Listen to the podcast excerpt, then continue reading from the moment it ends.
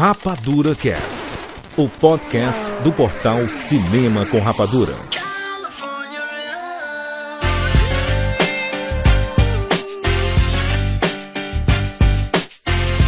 Seja bem-vindo séries Rapadura em todo o Brasil e está começando mais uma edição do Rapadura Cast. Eu sou Júlio de Filho e no programa de hoje nós vamos falar sobre a influência do hip hop na cultura pop. Estamos aqui com o Fernando Schmutz. Juras? Eu tô prontíssima pra aprender um bocado no episódio de hoje, hein? Eu também, também estamos prontos aqui. Temos dois especialistas, hein, aí. E põe especialista nosso, nisso, galera. O nosso queridíssimo Gnu. O hip hop e os quadrinhos salvaram a minha vida. Olha aí, poderoso aí. E de volta ao Rapadura Cash, Lodi. Pô, é uma honra, o Bom Filho a casa torna. E eu tô muito ansioso para conversar sobre uma das minhas paixões aí, que é o hip hop. Então vamos que vamos. Quero aula, hein? Quero aula. Estou, estou aqui para aprender hip hop. Cara, tá na cultura pop desde lá de quando surgiu nos anos 70. Sempre esteve em filmes, em séries, em quadrinhos. Tudo que você imaginar tem hip hop e a gente vai pincelar um pouco, tá? O objetivo não é ser a grande enciclopédia do hip hop da cultura pop, porque seria até pretensioso demais, né? De achar que esse podcast seria esse resumo disso tudo. A gente tem muita coisa para falar. A gente vai né, fazer uma linha cronológica ali, mas vamos pincelar muitas coisas bacanas. Então fica aqui que tenho certeza que você vai gostar desse papo. É importante dizer que esse podcast especial, quem trouxe pra gente foi o pessoal da Lionsgate Plus, Fernanda. Pois é, juras. Eles voltaram aqui não só porque eles gostaram da gente, eu espero, né? Mas porque estreou agora, no dia 17 de março, a terceira temporada de Ghost, a série produzida por ninguém mais, ninguém menos do que o rapper 50 Cent. Olha, e Fê, a terceira temporada de Ghost, que está sendo lançada em episódios semanais, é uma das mais bem sucedidas entre as novidades do universo de Power, que faz muito sucesso nos Estados Unidos e que tem como foco o grande personagem Tariq, interpretado por Michael Rainey Jr., que não era popular muito durante as temporadas da série Power, que acabou em 2020 mas caiu nas graças do público nessa produção, né? Pois é, e nessa temporada o Tariq tá cada vez mais dentro da bola de neve do tráfico de Nova York. E ele, que tinha decidido aí largar a vida do crime, vê uma oportunidade de crescer e se tornar ainda mais poderoso no tráfico, o que aumenta ainda mais a sua ambição. Você pode procurar por aí, tá todo mundo falando muito bem, elogiando a série, que já conta com duas primeiras temporadas completas na Lionsgate Plus, e esse é o momento para assistir tudinho por lá, né? Já que a terceira temporada começou já. Com certeza. E juras, a Lionsgate Plus é um novo olhar para quem procura por histórias poderosas e escolhidas a dedo. É um serviço de streamings que tem uma variedade enorme de programas exclusivos, além de filmes premiados. Só de exclusivos, a Lionsgate Plus tem Gangs of London, que a gente já falou aqui, né, outra vez em outro Rapadura Cash, uhum. e que a galera amou, inclusive. Tem Gaslit com a Julia Roberts e tem The Great com a Elefane e muito mais. Pois é, olha, se você curte Power, Gangs of London e 50 Cent, tem que assistir o Ghost agora, já. Vai lá, galera. Exatamente, tem um linkzinho aqui na postagem desse podcast, ou baixa o aplicativo da Lionsgate Plus e corre pro abraço, né? Fernanda, quer mandar uma rima aí com Ghost e Lionsgate? Você que é da, da, das Melhor rimas aí? não, hein, juras? Melhor não, viu? Vai que a galera da Lionsgate Plus escuta a gente e resolve não voltar mais. Exatamente. Eu não vou me buscar, não. ai, ai, ai, muito bem, recado dado. É isso, vamos falar sobre hip hop na cultura pop agora, aqui no Rapadura Cash. Meu nome é Gustavo Eduardo, eu falo de Niterói, Rio de Janeiro, e bem-vindos ao mundo espetacular do cinema. Make him an offer again. I'm not cop, you idiot. James Bond. Life was life. You can't handle the truth. Johnny. I'll be back. And the Oscar goes to Rapadura Cast.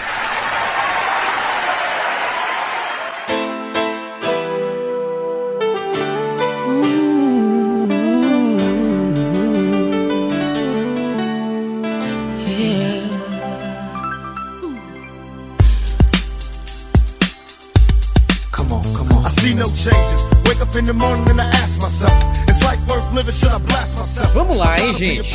É até um pouco difícil a gente falar aqui da- do tamanho desse tema que nós temos aqui na nossa frente. Primeiro, vou fazer bastante perguntas, pra, principalmente pro, pro Lodi e pro Gnu, tá? Eu sei que vocês são. Vocês conhecem, gostam e vivem muito o hip hop, então vou soltar diversas perguntas e vou soltar suposições também. A gente vive o hip hop e cultura pop. A trajetória do Load eu acho que é muito parecida com a minha, de desde Aí. sempre Sim, ler quadrinho, ver filme e escutar rap. tudo junto, tudo junto. Tudo junto, tudo junto. Pra gente era tudo junto, não tinha separação. Deixa eu fazer uma pergunta aqui. O hip hop, pra muita gente, é um estilo musical, um gênero. Hum. É também? É só isso? Eu gosto de definir que rap é o estilo musical e hip hop é a cultura que abrange tudo. Excelente. É, é a forma que eu sempre defini e a forma que meio que eu aprendi desde moleque com as pessoas mais velhas, que o hip hop não é só a roupa e tal, é você ter o estilo de vida, né? Você saber respeitar, conhecer a cultura do grafite, a do b-boy, a do DJ e a do MC.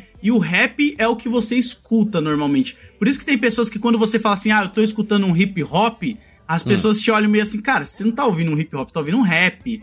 né? Porque, tipo, hip hop é o que abrange a cultura, todos os elementos ali, que é o grafite, como eu falei, o DJ, o b-boy e o MC, e tem um quinto elemento que alguns falam que é o conhecimento, né? Esse daí entra em debate com algumas pessoas. Tem pessoas que falam, como assim? O quinto elemento é o conhecimento, sendo que você tem que conhecer pra poder fazer parte dos outros quatro. E aí tem a galera que fala que o conhecimento é o quinto elemento. Então, é isso aí, basicamente. A gente tem o, o rap, né? Que é o Certo. caso, Sim. a música ali. Tem, o- tem o DJ, né? Que é o DJ, é o nosso disc jockey. Caralho, é verdade.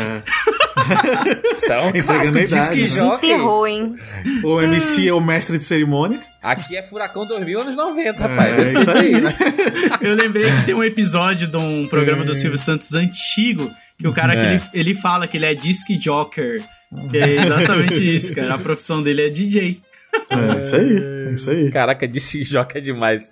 A gente tem, ó, ó, rap, o DJ, temos o break dance, Sim, né? Da, a, a dança especificamente, o grafite. Exatamente. sim. E o quinto elemento, esse que tu falou, que é o conhecimento. É, esse aí vai ter gente que vai brigar entre si, outros já gostam, porque algumas pessoas gostam dessa parte, vamos dizer, mais poética. Mas conhecimento sobre o quê? Conhecimento sobre você entender o meio, sabe? Você Entendi. não. O conhecimento de vida, tudo, o conhecimento, é o que forma você, a pessoa ali, sabe? Que é o- você. Consciência de classe. É, você tem esse conhecimento como um todo, entendeu? Pra ilustrar na cabeça da galera, em Get Down, quando o Glam Master Hum. Flash vai passar o conhecimento pro Shaolin Fantastic, é aquilo, Sim. sabe? Você conhecer, você desvendar, você ganhar o conhecimento sobre um determinado assunto. Um MC, ele tem que ter o conhecimento pra ele poder ter técnica, pra ele poder saber cantar. O cara não chega do nada, ele vai atrás de estudar, entendeu? Então todos esses elementos, nenhum deles você aprende do nada, você tem que ter o conhecimento. Por isso que eu falo que dá treta assim,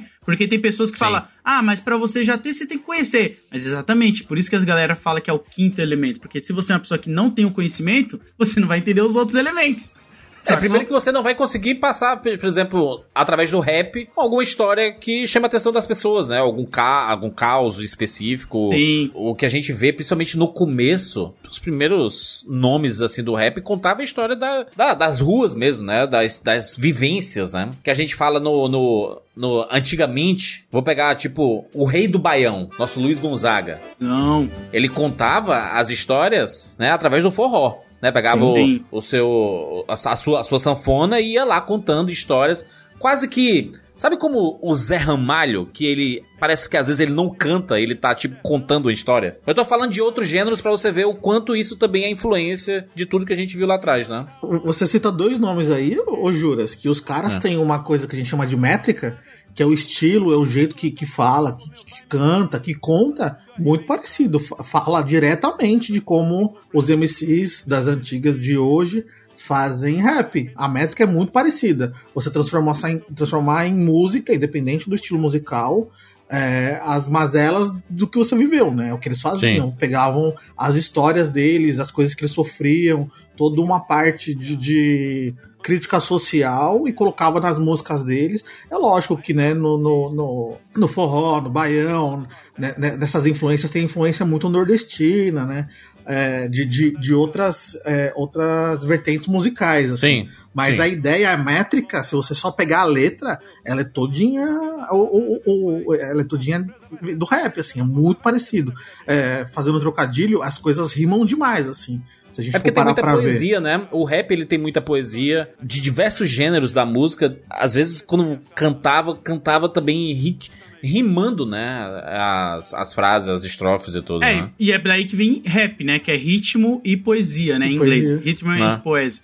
E outra coisa, aqui no Brasil, por exemplo, sempre que a galera tá falando muito de rap nacional, eles gostam sempre de lembrar da galera repente, como o Caju e Castanha, É. entre Sim, outros sim. caras que o rap nacional ele bebe também bastante do repente, não só da cultura americana, né, que veio pra cá, mas a gente já tinha muito essa cultura enraizada. Tanto que tem muita gente que considera. Puta, esqueci o nome dele agora, que canta Deixa isso pra lá, vem pra cá, o que que tem? O Jair Rodrigues. Jair Jair Rodrigues. Rodrigues. Isso, Jair tanto- Rodrigues era MC, mano. Ele fazia rap. Ninguém, ninguém assume, mas ele fazia rap. E a galera coloca ele nisso, ele já ganhou. Até se não me engano, tem premiações que a galera fala muito sobre isso dele. Ele era um cara que tava ali, mas não, tirando, colocando o rap nacional um pouco de lado, agora fo- focando no americano aqui, que o rap Hum. nacional e cultura pop e filmes dá pra fazer um programa à parte também. O rap de mensagem, a primeira vez que gravaram um rap realmente falando de coisas sociais, como vocês colocaram aqui, Uhum. foi o Grandmaster Flash The Furious 5, com aquele The Message, que é aquela bem famosa.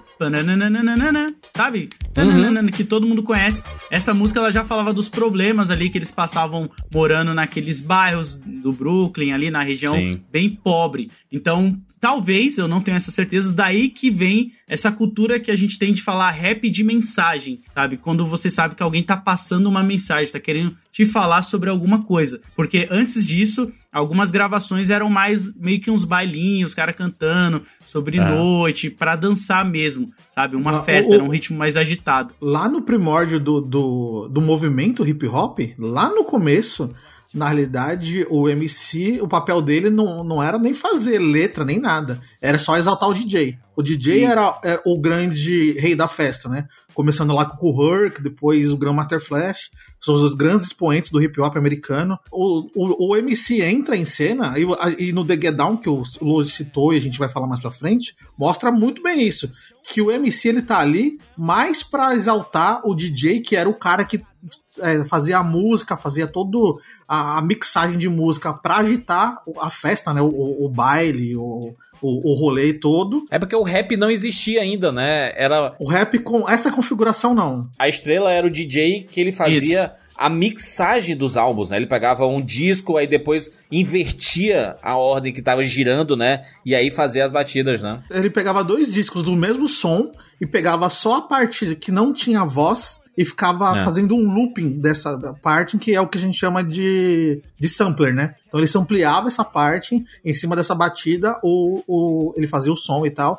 Tem um- eu quero fazer uma referência, que o Lud falou do The Get Down, mas tem um episódio do Todo Mundo Odeia o Chris, que chama eu, Todo Mundo Odeia de ser DJ, que o Chris se aventura em ser DJ e mostra exatamente essa parada explicando que na época lá, anos 80, anos 70, ele era o DJ, o DJ era a sensação e o, o MC tava ali só pra eu quero que vocês digam hey! e a galera respondia e tal, então tinha Sim. todo esse lance e, no, e no o episódio inteiro mostra muito dessa cultura dele mostrando que o DJ era um cara muito muito grande nessa época e depois quando eles foram colocando letra em cima dessas batidas o MC também foi ganhando destaque e aí a história foi se, se for, for confirmando. E é muito louco, porque ao mesmo tempo que o Gnu tá falando isso aí, que ali já é década de 80, parece que a gente tá falando de lá atrás, igual o rock, né? Que a galera conhece coisa de- da década de 60, 50 aí, 50, e é. tal. Mas o hip hop tem, ele tem teoricamente duas datas que a galera comemora normalmente e sempre gosta de fazer post falando do aniversário do hip hop, né? Que é 11 de agosto de 1973, essa é a data que a maioria considera oficial, que foi quando o Coherc ele fez uma festa de aniversário para a irmã dele, e ali começou esse movimento, e tem a outra data, que é 12 de novembro de 73, que foi quando o África Bambata, que tinha a ONG ali do Zulu Nation, Sim. né? Eles colocaram o nome hip hop, porque o nome hip hop veio do África Bambata. Sabe? Ele foi quem batizou a parada como hip hop, porque ele já tinha mais essa pegada social. O do Herg era mais essa vibe da festa e tal. Então por isso que a gente tem essas duas datas, mas as duas são em 73, então dá para você ver como tem pouco tempo, fazendo aspas aqui com a mão, de hip hop, né? Da cultura como um todo. Porque vem na década de 70. O África Bambata, ele, ele é o cara que olhou o movimento com uma visão muito ampla, assim, né? Ele viu os grafiteiros, ele viu a, ele, ele via a galera que dançava, o som do DJ, os MCs e tal, e meio que viu que é, tudo era um movimento artístico e cultural muito forte, que estava crescendo, e se conversava. E aí que ele põe a alcunha do hip hop. Se conversava, mas era, mas é- era individualizado também, né? Ah, é- era tipo, tipo, o cara que vai no baile, vê o DJ, de repente a galera começou a dançar e fazer os grupos de dança. É um movimento muito parecido com o do funk carioca. Aham. E tinha galera que não dançava e tudo mais e tal, mas que depois saía dos bailes e grafitava os muros de os, os trens de Nova York Sim. com aquelas coisas, né? Com tudo que, que ele, ele viu, com as mensagens que ele recebeu, com aquela vibe do que, que ele sentiu naquela festa. Então, a, a- a- as expressões artísticas que estavam ali se falavam muito, assim, né? E se criou esse, esse grande movimento, que é o movimento hip hop. É, e Uhum. vale lembrar que é importante lembrar bastante também que é um movimento que surge nas periferias, né? Isso. Lá de Nova York. Então é um momento No Bronx, onde. né? No sul do Bronx ali, né? Isso. Onde as pessoas elas estavam precisando expressar a sua arte, a sua cultura, e aí cada um ia para um tipo de movimento. Tem um livro muito bom da Mata Cooper, que é sobre Hip Hop Files. Infelizmente não tem no Brasil, você tem que importar, porque ela é uma pessoa muito importante porque ela registrou o movimento desde o começo. Então, como ela era uma jovem que tinha acabado de chegar lá no Bronx e tal, ela começou a ver esses caras fazendo grafite, e os mesmos caras que faziam grafite às vezes colavam numas festas também pra cantar ou pra tocar, ela começou a fazer um monte de foto, então tem essas fotos raras, assim, bem do comecinho para onde ninguém nem sabia ainda muito bem o que que tava acontecendo. Então ela acompanhou o crescimento que veio ser como é gigante hoje em dia, assim. Então é legal prestar atenção como culturas da periferia elas surgem também com a África Bambata tendo essa visão e ele usa o hip hop para tirar muitos jovens da criminalidade, sabe? Para dar para eles uma oportunidade diferente de ser um dançarino, de ser um MC, um DJ ou até mesmo um artista. Porque ali pro meio da década de 80 já tinha alguns grafiteiros também fazendo mini exposições das suas obras, né? Porque Uhum. o grafite, assim como é aqui no Brasil, ele é muito marginalizado, só que lá nos Estados Unidos ele tem um pouco a mais, porque realmente não é em qualquer lugar que você pode fazer, você realmente vai preso. Aqui no Brasil a gente ainda tem um pouco mais de abertura para algumas coisas, né?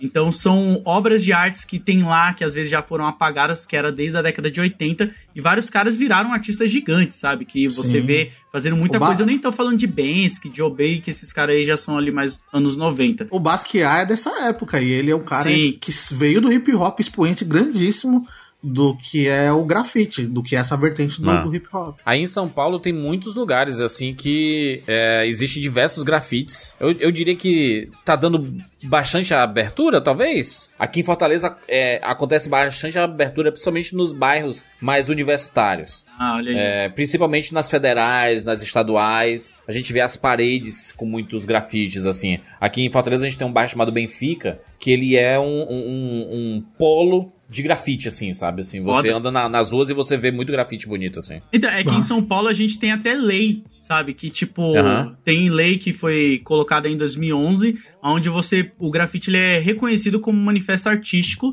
desde Maneiro. que você tenha a autorização, sabe, para fazer em propriedade privada e nos lugares públicos como embaixo de viaduto, avenidas e terreno baldio, você pode refaz... pode fazer uma obra de arte ali porque você está ressignificando o local. Então, às vezes você pega um muro, terreno baldio que as pessoas ficam jogando lixo, você faz um desenho ali, as pessoas param de jogar lixo na calçada, de sujar aquele ambiente por causa que elas querem preservar aquela pintura que tá no muro. Então, no- É aqui em São Paulo tem pelo menos uma lei, né? Eu não sei nos outros É, estados se essa lei é também se aplica. diferenciar, né, a- a- o grafite da pichação, né? A pichação é outra, é outra parada, né? É, a pichação, ela. Ao mesmo, mesmo ela tendo a mesma origem do grafite, muitos grafiteiros começaram como pichadores.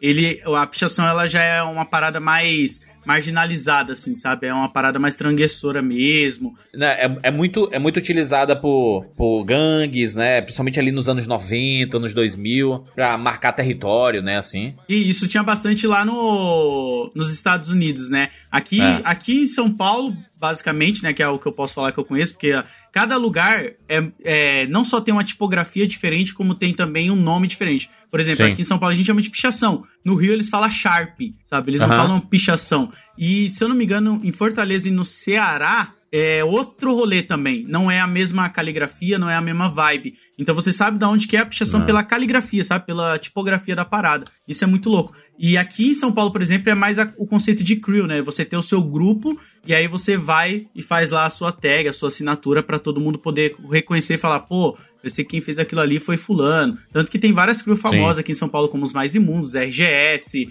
os Podrão e por aí vai. Mas isso também acaba entrando dentro da cultura hip hop, né? Porque esses caras, muitas vezes, por exemplo, eu conheço rappers que estão na ativa até hoje ainda, fazendo às vezes grafite e às vezes pichação, porque a cultura ela te apresenta tudo isso, ela não só te apresenta a música. Eu acho que vocês podem me julgar pelo que eu vou falar agora, porque eu não tenho tanto conhecimento no rock. Hum. Mas eu- a galera sempre fala bastante isso pra mim. Mas o rap, eu acho que é o estilo musical, ali junto com o samba, talvez, que mais fez eu ler livros e eu conhecer história. Sabe? História mesmo, de você. Sim. Puta, eu não sei quem é Raio Newton, sei lá, um líder dos Pantera Negra, mas eu vi já um mano cantando sobre esse cara e eu fui atrás de estudar e eu caí mergulhando num monte de coisa. Sim. Pele Negras, Máscaras Brancas, do Francis Fanon. Eu fui ler depois que o Jonga citou numa música. E a mesma coisa acontece no, no hip hop internacional, dependendo da geração ali, que as letras também vai mudando, né? Mas eu acho que é o estilo que mais te dá um conhecimento de vivência e de causas sociais, assim, saca? Olha aí o quinto elemento do hip hop aí, ó. O conhecimento. É, Exatamente. cíclico, é Faz cíclico. sentido, faz É sentido. cíclico. A gente ouve o hip hop, o rap, a gente, o, o, o que o Lodi falou pra mim é muito a mesma coisa. Muita coisa eu não conhecia, não sabia, e eu, eu vi os caras citando em letras, e são caras que a gente admira, aí a gente vai lá correr atrás. Nossa, Sim. quem é esse cara que ele falou? E qual é essa referência aqui? A gente vai lá correr atrás pra saber quem que é, e isso agrega conhecimento e vira esse ciclo de que a gente ou- ouve e busca conhecimento, busca É. conhecimento. O África Bambato falava muito sobre isso também na, na época, anos 70. Buscar conhecimento, tirar a galera da, da- do, do, do crime e buscar conhecimento, porque você tudo fica, só o conhecimento que vai contigo. Exatamente. E eu não tô falando que, tipo, porque sempre tem a galera que fala, ah, mas o punk, ele surgiu pela galera preta e tal. Só que, tipo, ao mesmo tempo, você pega hoje em dia, a gente tem muitos caras do rock, de outros gêneros aí, que acabaram se tornando reaça. Porque, na minha concepção, na minha cabeça, as pessoas não paravam pra discutir sobre o que estava sendo falado. Sim. Enquanto nos anos 2000, principalmente aqui no Brasil, quando alguns grupos estavam fazendo muito sucesso ali pros anos 90, 2000, a galera falava que era música de bandido, né? Facção Central, Racionais, Trilha Sonora do Gueto, Dexter, entre outros. As pessoas colocavam assim, ah, é música de bandido, porque eles estão falando sobre criminalidade, eles estão É. cantando muito sobre o crime, só que a pessoa não A para gente pra escutou interpretar. bastante isso, né? O funk brasileiro, ele sofreu bastante sobre isso também, né? Sim, Sim. Sobre a sexualização e sobre a criminalidade, né? O, o funk brasileiro so- sofreu e sofre ainda o- com a sexualização, né? Mas o É. porquê disso? Tem, um- tem, um, tem um. Eu vou fazer um recorte aqui, quase que religioso, porque assim, o funk carioca, até o movimento hip hop e várias expressões da cultura negra, porque eles são oriundos de cultura negra, o funk, o hip hop, Uhum. o próprio rock, né? Todos eles vieram de uma raiz de, de, de cultura negra, eles têm as. é, Eles acabam caindo nisso porque a gente tem que falar que o preconceito e o racismo tá enraizado no que na cultura do brasileiro. Então quando a gente fala que o movimento do funk carioca ele é sexualizado, tem tudo, a galera esquece que ele vem dessa raiz de, de, de negritude e a- até africana, onde as religiões de matriz africana veem o sexo e o corpo humano de uma maneira não pecaminosa, não é pecado, é sagrado. Uhum. Entendeu? Então, quando a gente coloca uma, uma lente do, do, de um viés cristão, e não julgando a religião de ninguém aqui, mas quando a gente põe uma lente do viés cristão e desse padrão em cima de um movimento cultural como o funk carioca, até como o hip hop mesmo, como em si, o rap, marginalizando e sexualizando, a gente tem que fazer um recorte de que tenha esse, esse tronco, esse viés, de que é um olhar muito de um, de um padrão do cristianismo ali, né? Dessa galera que, que é católica e tem toda essa criação cristã e coloca, assim, esse olhar sobre isso. Mas se a gente for parar e ver com um olhar de outra cultura e da cultura da onde surgiu esses movimentos, que é a cultura africana, que é, por, por, o, a gente, o, o, próprio funk carioca tem o tal do tamborzão, tem a, a parada do, do, da percussão muito marcante que é vindo de toda essa parte religiosa de matriz africana. Sim. E essas religiões vêm a, a movimentação, o corpo em movimento é sagrado, sabe? Essa coisa do, do, da gente querer sentir prazer, do sexual, tudo isso pra gente, pra gente que eu digo porque eu sou dessa religião, uhum. tudo isso pra gente é sagrado. A gente não vê como pecado. Então, quando a gente olha sobre esse olhar, com esse, esse novo olhar de tipo, nossa, não, veio desse lugar e para eles isso é sagrado, a gente começa a entender e perder um pouco de, de, desse, dessas lentes, né? Desses filtros que a galera coloca, falando, ah, mas isso aí é, pô, mostra o corpo, é só bunda, é as minas rebolando e tudo mais e tal. E não, é o corpo em movimento, sempre o corpo em movimento. Mas é por isso que normalmente é, é, originado fora dos grandes centros, né, Gnu? Sim. Porque sim, sim. no grande centro, o que é que tem? É o que predomina, né?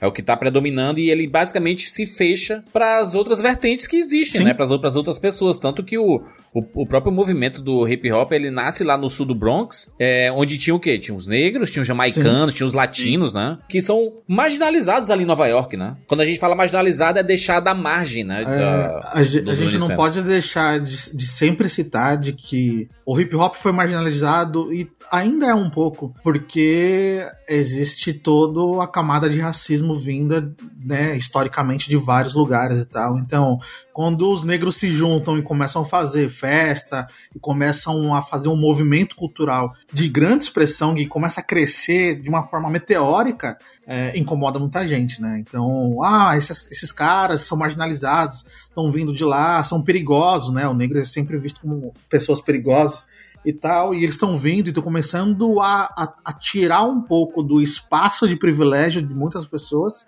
isso incomoda, e aí gera todo esse lance de, ah, vamos taxar como criminalizado. Ainda mais que as letras falavam muito sobre a violência que esses Sim. próprios negros sofriam nessas é? periferias, Sim. né? Violência policial, social, né, de ser deixado é, a margem em termos de direitos, assim, né? Direitos humanos, né? Basicamente, né? Sim, ainda mais se você pega o contexto dos Estados Unidos, né? Onde teve a segregação racial, tinha muita Sim. coisa. Em 66, os caras estavam começando a poder votar com a marcha pelos direitos civis. Então você vê como, tipo, a parada vai explodindo para lá e vai chegando nos outros lugares também. E esse lance do sobre falar putaria nas músicas, corpo e tal, é muito louco, porque se você pega até mesmo a letra de vários sons que muitas pessoas gostam, por exemplo, sei lá, 50 Cent Candy Shop, é a música uhum. inteira do cara falando que a mina quer lamber um pirulito, tá ligado? Só que, não. como às vezes a pessoa ela não entende inglês, ela nem vai fazer essa crítica, ela vai falar, ah, é muito boa essa música, eu gosto pra caramba.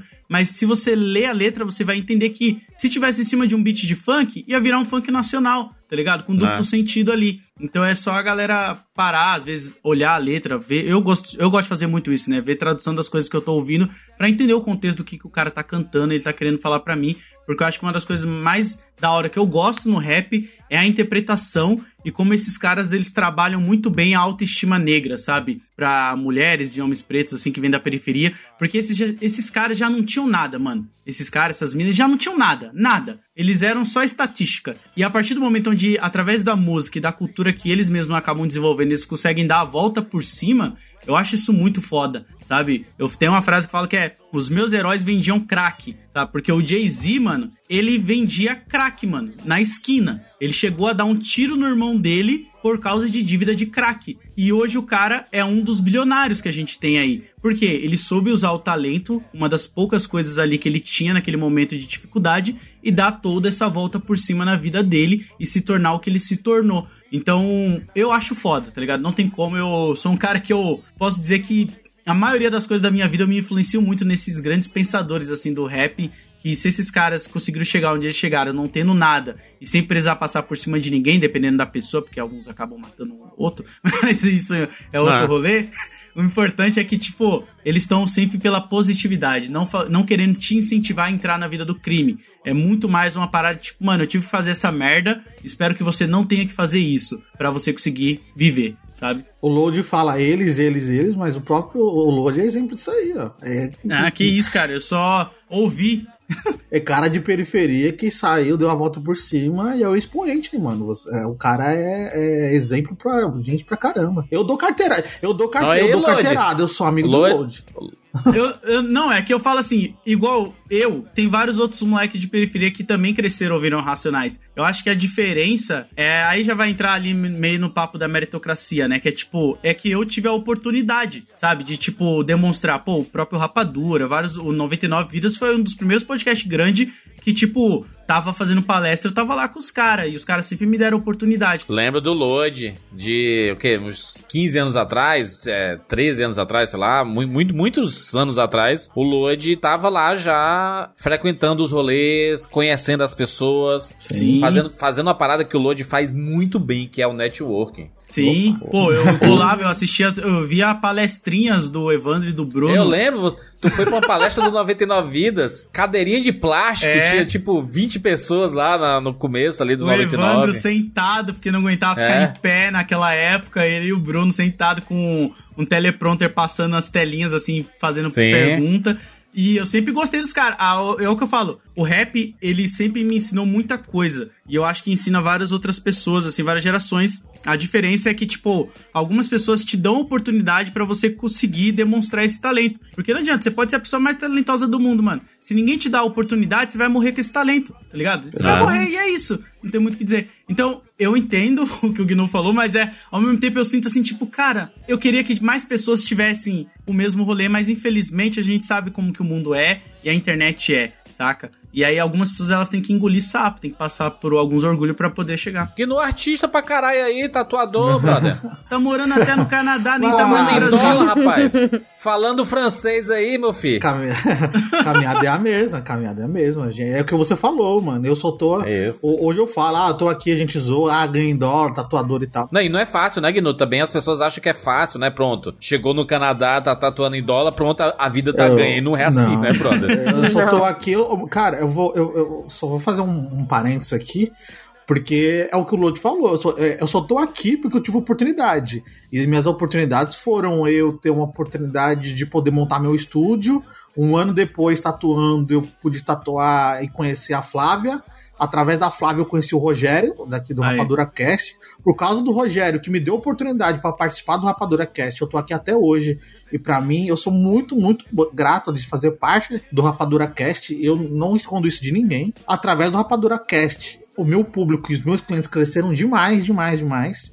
Por causa do Rapadura Cast, eu tive a oportunidade de participar de outros projetos e, e uma coisa foi gerando a outra, e eu fui ganhando mais grana, fui tendo mais estabilidade. Quando surgiu a oportunidade de vir pro Canadá, eu abracei a oportunidade, vim pra cá, é um recomeço e ainda tô nessa, assim. Então eu tive oportunidade, cheguei aqui, o dono do estúdio me deu oportunidade, eu pude continuar trabalhando com o que eu faço, que é raro você imigrar, mudar para outro país, ainda continuar fazendo o que você faz no Brasil, isso é raro. Então, Sim. eu agradeço e é o que o Claude falou. Sem oportunidade e a galera abrindo as portas e podendo fazer com que a gente demonstre o nosso talento, não adianta nada, assim, sabe? E é a mistura de, correr, de correria e oportunidade, né? Eu e o Lodi, É. a gente vivia no corre aí, pra cima e pra baixo, fazendo. É artista, cabeça voando, pensando em várias coisas, e as oportunidades foram vindo, a gente só foi abraçando. Mas o Juras, ele tem o. O Juras é tipo um trampolim, tá ligado? O É. Juras, ele tem um dedo bom pras pessoas, mano. Porra, Cara, tem muito mesmo. O Juras, ele sempre tá destacando as pessoas assim, ó. Pô, o Juras é o. Tipo o olheiro de futebol, que ele fica assim, olhando a galera jogando. Aí, Ele é o caça-talentos. Mas sabe, mas sabe qual, é, qual é a parada também? Se a, gente, a, gente, a gente foge um pouco do assunto, mas faz parte do assunto em si, né? Porque Uhum. o Nordeste, ele é marginalizado nessa área da cultura pop, assim, sabe? Ah, sim. É, as coisas demo- de- demoravam mais pra chegar aqui. Às vezes não chegava, tipo, era comum ter uma estreia de um grande filme no Brasil e esse filme não chegar em algumas, algumas cidades aqui do, do, do Nordeste, sabe? Então, até esse trabalho, e é foda porque eu, eu tô há muito tempo fazendo esse, esse trabalho, né? Está perto de completar 20 anos de rapadura e eu sinto que a gente conseguiu de, de, de alguma forma atrair a- os olhos pra cá, sabe? Assim, de. Cara, a gente tem, tem tanta gente aqui no Nordeste, né? Porra, uma segunda maior região aqui, brother. Vamos dar mais atenção pra cá. Tem um público consumidor, uma possibilidade grande de. de vocês ganharem mais dinheiro, né?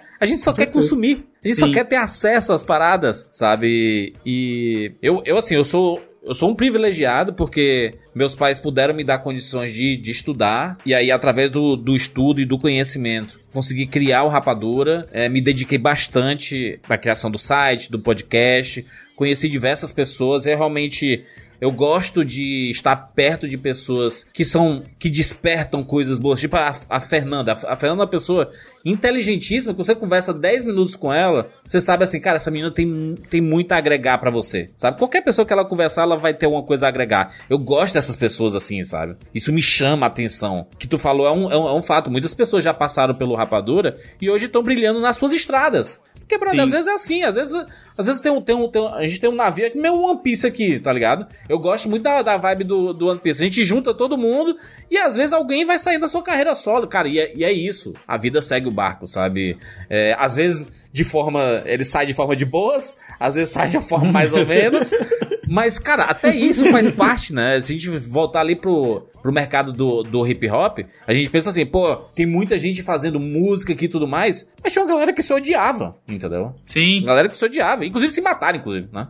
Exatamente. E outra coisa, né, que eu- igual você falou, a vida vai levando vocês pra lugares diferentes e isso acontece até no rap, que eu já vou fazer a ponte aqui. Eu vou fazer Ah. a ponte aqui pro próximo assunto, porque tem caras que eles surgem em mulheres no hip hop e às vezes Hum. eles vão pro cinema. E as Ó. pessoas nem sabem que a carreira desse cara começou na música, ou dessa mina, né? Que eu quero falando Hum. primeiro da Queen Latifah, a rainha, que Achei começou... que você ia falar do Mark Wahlberg. Verdade. Não, sai, rapper de branco não, pô. Não, vamos falar.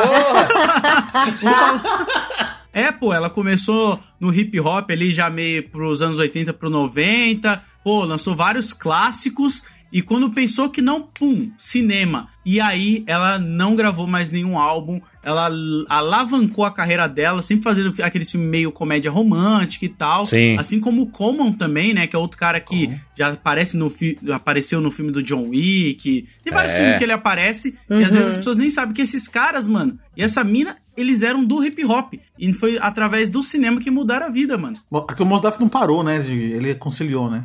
É, o Mos Def ele continua O. Will Smith, gente. O Will Smith. O Smith. É, o Smith, o Smith. O Smith é o maior ator de Hollywood dos últimos 30 anos, mano. Sim. Sim. Começou a carreira como MC. O maior nome é, o, é a estrela que teve o seu episódio recente. Fez por onde também, porque ele fez uma, uma, uma parada que é alvo de crítica mesmo, né? Porque, né? Ambiente de trabalho, rolar toda aquela situação ali, realmente é uma bosta. Sim. Né? Mas não apaga nada da carreira do Smith, Não. brother. A carreira do Smith é uma carreira monstruosa, brother. Né? E outra coisa, tá? E eu amo o Will Smith no hip hop. Ah, ele cantando. Também gosto demais. Eu também gosto, mano. Acho ele massa E ele demais. diga o ele. na, na. Ele é demais, mano. É muito bom o Smith. Não tem como, mano. Na vibe hip hop, mas é um, é um hip hop mais pop, né? Sim. Uma é que mais é, pop, é mais né? californiano, né? Que ele era ali da, da Califórnia e tal. E já Isso. tinha outros rappers que eram referência pra ele lá na Califórnia.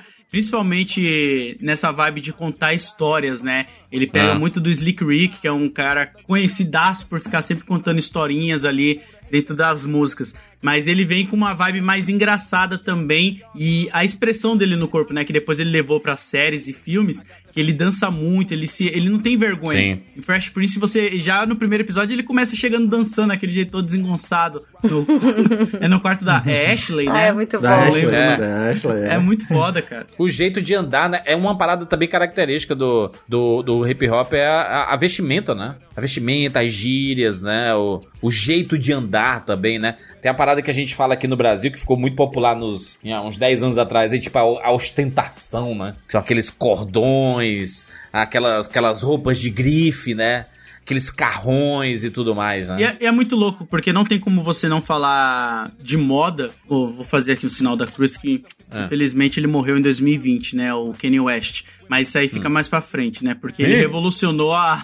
Ele não revolucionou só a música, como a moda também dentro do hip hop. Mas indo Não. ali pra década de 80, com Run DMC, My Adidas, foi os caras que começou a fazer todo mundo querer usar Adidas nos anos Sim. 80, sabe? E eles usavam a roupa, o estilo, os cordões Então, o Run DMC ele chega com a vibe de misturar rock com rap, o que até salvou, vamos dizer assim, aspas, aqui a carreira do Audioslave, quando eles fizeram aquele clipe junto que o Audioslave tava em baixa, e aí deu um up É. pra eles. Mas eu sei que antes também tinha o Beast Boys, só que o Beast Boys eu não curtia tanto. Mas o Run DMC ele tem uma importância muito grande por causa da forma lírica, a sonora, a composições, a forma que eles construíam com o DJ e tudo, que foi gerando outros artistas, como o próprio LL Cool J, que é um cara que já veio também numa vibe mais agressiva, Eric B. Outro que foi pro cinema. É verdade, né? Outro que foi pro cinema, foi pro cinema. Outro que veio pro ci- É, a maioria desses caras, eu acho que eles acabaram indo pro cinema. É que ali nos anos 90 teve um cara que foi muito importante. Que a história dele é até maravilhosa. Puta, eu espero que o Juras um dia faça um cast sobre ele. Falecido cineasta John Singleton. Esse maluco, Ó. mano, ele foi importante pra caramba, porque se não fosse ele, a gente não teria o Ice Cube como a gente tem hoje no cinema. Você sabe a história de como ele conheceu o Ice Cube? Era aquele do, do Donos da Rua? Ele e o Cuba Gold Jr., aquele filme? Isso, isso. É, ele fez Os Donos da Rua. Eu acho que ele dirigiu também Sem Medo no Coração, que é aquele po, é, Poet Juice, uma coisa assim em inglês. Aham, É, ele fez bastante coisa. O Baby Boy, o Dono da Rua também é dele, que é muito O bom. do Coração tem, tem o Tupac, né? Tupac Sim. Shakur, né? Eu acho que é o segundo filme dele. Eu não lembro agora, mas eu acho que é o segundo filme do Pac, se eu não me engano. Mas o, o John Singleton é um cara que ele, ele tava cursando cinema na época e ele tava trabalhando no bastidor de um programa de televisão, que eu não vou lembrar exatamente o nome agora, mas vocês vão pesquisar, vocês vão achar essa história, porque o Ice Cube conta ela muito bem. E aí, nesse programa de televisão de entrevista, tipo esses do Jimmy Kimmel, assim, tá ligado? Aham. O Ice Cube foi porque ele tava questionando, porque muitos programas estavam levando o Two Life Crew, entre outros grupos que eram mais pesados nas letras, tinha muita misoginia e tal, mas não tava querendo levar o NWA. E aí, nos bastidores, o Ice Cube encontrou com o John Singleton e o John Singleton falou pra ele: Mano, tô escrevendo um filme e eu tô me formando em cinema. Eu adoraria que você participasse desse meu filme. Aí o Scooby falou, pô, sai daqui, mano. Que, mano, é filme, cara. Tipo, nem te conheço, pá. É, tirou o maluco pra louco. Tá? Ele falou, não, sai daqui, sai fora e tal. E aí, passou-se anos, o agente do, do Ice Cube liga pra ele falando, ó, tô com um roteiro aqui de um filme, esse cara tá falando que quer você no papel, pá, pá, pá, pá, é pra você fazer, é pra você fazer, é pra você fazer. E aí ele pega, lê o roteiro e fala, tá, vou fazer esse bagulho aí pra ver qual é que é. Donos da rua, mano. Boys in the Hood. Estourou, tá ligado? A carreira do Ice Cube. O Ice Cube passou a ter uma paixão por fazer cinema. E ele agradecia até a morte do John Singleton por ele ter aberto essa caixinha. Porque no começo, os caras do rap não tinham muito essa visão. O Pac teve lá atrás, o Snoop Dogg chegou a fazer uma coisinha ou outra, mas era muito fechado ainda, sabe? Não era todo mundo que conseguia ter esses Aham. acessos. E o John Singleton é um cara que, tipo, ele se formou em cinema, fez tudo e realizou o sonho dele, cara, que era colocar o Ice Cube de um- da banda que ele gostava, né? Do grupo de rap que ele gostava, que era o NWA, no filme, mano. Muito louco, mano. É, o John Singleton é foda, cara. Não tem como. Você quer ver um, um pouquinho, um pouquinho da visão do Ice Cube dessa passagem dele pro cinema? É só assistir o Straight of the Compton, que é o filme que conta a É. história do NWA. Talvez seja o mais popular de todos dos últimos anos aí, né? E lá no finalzinho do filme mostra um pouquinho de como foi essa transição de carreira dele, o que aconteceu ele saindo do, do grupo do NWA. O St- Street Out Compton, ele, ele conta essa, essa história do, do, do grupo, né? Do, do NWA. grupo do NWA. Que foi, é, foi um grande expoente ali do começo do- dos anos 90. Com, eles, as letras deles eram muito fortes, falavam muito sobre o tratamento da polícia contra Sim, as pessoas sim. periféricas e tal. Só que de uma maneira muito, muito forte, assim. Sendo que eles tiveram vários problemas de tocar em vários lugares, é, porque era proibido, né? E aí eles têm a música que é Fuck the Police, que eles já foram Sim. presos no palco cantando isso aí e tal. Só que só incendiou a carreira dos caras, porque, tipo, como assim um grupo de rap é preso porque tá fazendo protesto, né? Então, o filme é bem bacana, o filme é bem bacana. Já É falando muito um bom pouco, o filme. misturando cultura pop e hip hop. O filme é muito bom, vale É muito, muito a pena assistir mesmo se você não tem conhecimento de quem é o NWA e tal. Vale muito a pena assistir, porque a galera que tá ali. Bom, a Ice Cube, né? O Easy, que infelizmente já faleceu. Dr. Dre. O Dr. Dr. Dre. Dre, né? O, o maior produtor de hip hop aí, né? Que da atualidade tá vivo. Foi homenageado pelo Grammy, né? Como é, nesse ano de 2023, como ganhou um- uma. O nome do prêmio vai ser o prêmio Dr. Dre, né? É, o cara, o cara é gigantesco, Foda. gigantesco, o Dr. Dre. É muito doido, uma curiosidade, que o apelido dele é Dr. Dre, porque antes dele ser Dr. Dre do NWA, ele tinha um outro grupo de rap, e ele se apresentava vestido de, de, de médico mesmo. Tipo, antes do. é, antes do, do Run DMC, o Run DMC que o Load citou, eles meio que vieram e transformaram o movimento hip hop no sentido de é, visual para essa coisa que a gente conhece que perdurou mais ou menos até hoje, né? De você ter estilo, os caras vestiam Sim. Adidas e jaqueta e o chapéu e tudo mais, porque antes, se você pegar o próprio Grandmaster Flash e o Furious Five, os caras pareciam Village People vestidos, assim, sabe? Era roupa de couro, umas coisas bem extravagantes e tal. E o Dr. Day tem, deve achar no YouTube, tem imagem dos- dele nessa outra banda de rap, que ele era vestido de doutor, assim, ele era DJ desse, desse, desse grupo, e ele tava vestido de doutor, porque ele falava, tipo, ah, o doutor veio pra, pra tipo, o doutor tá aqui, o doutor na- tá na área e tal, e aí surgiu o apelido do Dr. Dre, que depois ele entrou no, no NWA e perdurou o nome aí até hoje. Foda, né? Que doideira, mano. Outra coisa que vocês estavam falando ali, né? É importante lembrar que o NWA, eu acho da hora que a sigla, não sei se todo mundo já foi atrás de ver, é Negros com Atitude, né? Então eu achava, porra, achava muito foda, porque sonoricamente também fica legal, né? NWA. E eles são de 87, na no período quando eles estavam surgindo ali, já estava sendo criado também aquele selo famoso que todo mundo sabe, o Parental Advisory, que é pra. Uhum. pra Classificação indicativa, né? O... isso, isso. A censura ali. É. E tinha vários grupos de rap que tiveram álbuns proibidos por causa desse selo, e o NWA foi um deles também, assim como o Two Life Crew, né? Que influenciou pra caramba o Miami Bass e o funk carioca, assim. Então esses caras, eles passaram por poucas e boas. Não tem isso no filme biográfico deles, eu gostaria muito que tivesse. Tem algumas mentirinhas, vamos colocar aspas aqui, dentro desse filme aí, mas são coisas mais pra São deixar poético, né? romantizações, Lu. É. Romantizações. Eu assisti esse documentário, o, o Funk.doc, do, né, que, que fala sobre a história do funk e tudo mais, e o MC Catra fala bastante sobre isso, do quanto o funk foi proibido e que os discos, cara, eles não saíam da, das, das favelas, das comunidades ali do Rio de Janeiro, né, e assim também em São Paulo, mas foi ficando tão popular que não era a galera que saía das comunidades e ia pros grandes centros, era a turma dos grandes centros que viam pras comunidades. E aí começou a ser os grandes bailes, né? Lotadão e tudo mais. O né? baile ficou gigante. Ah, ah, existe um, um movimento muito parecido com o funk carioca do hip hop, que é a, a galera montar a- as.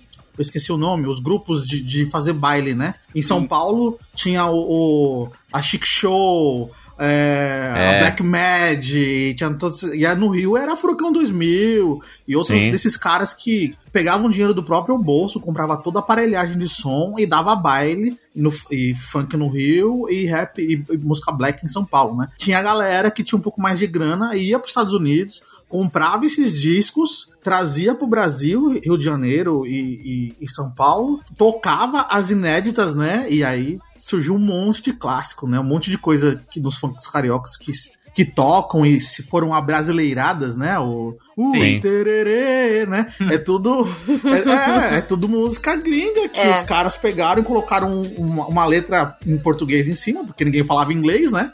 E, É. e estourou em sucesso. E no- em São Paulo também acontecia bastante desse movimento da galera ir buscar os discos e tocar e fazer e fazer crew de, de, de baile, né? De, de, de festa. E o movimento é o mesmo. A galera, a, a periferia começou a crescer, crescer, crescer, crescer, atingiu os grandes centros. E agora que você quer curtir, amigo, você vai ter que entrar na periferia, tem que entrar na favela pra curtir o negócio.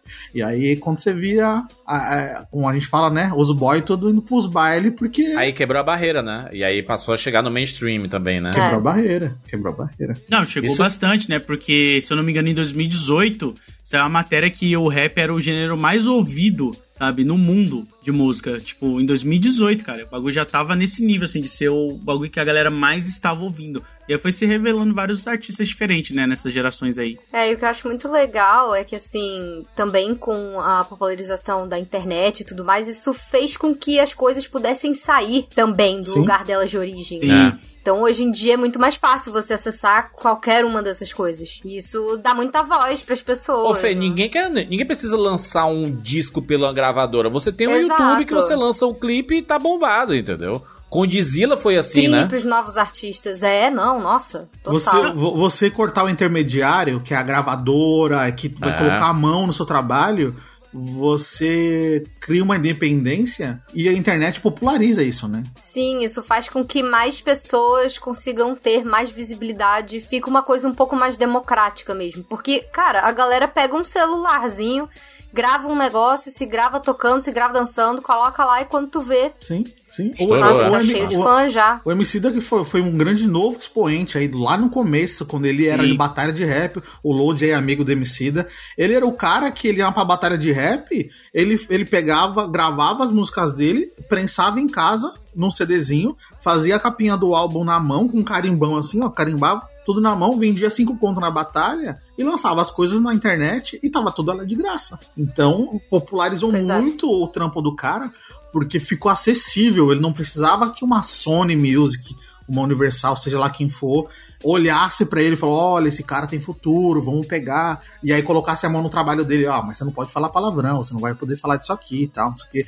Então ele foi nu e cru. O primeiro CD dele, que pra mim é o melhor ainda até hoje, é, é isso, se você ouve, é o MC dali, batidinha seca, CDzinho e bora. E ele sentando a boca e falando. Mas ele conseguiu jogar o Ah, jogo mano. também, né? O MC Ele conseguiu ir pro mainstream e Sim. continuar passando a Sim. mensagem, né? Sem detupar o que era a essência dele, né? E isso é que é maneiro, né? Porque normalmente acontece ao contrário, né? É, o É. MC da veio de uma levada de, de- da galera do rap mais nova que entendeu que a gente precisa usar o meio pra poder atingir mais gente, né? Porque senão a gente É fica isso. falando para as Aham. mesmas pessoas, né?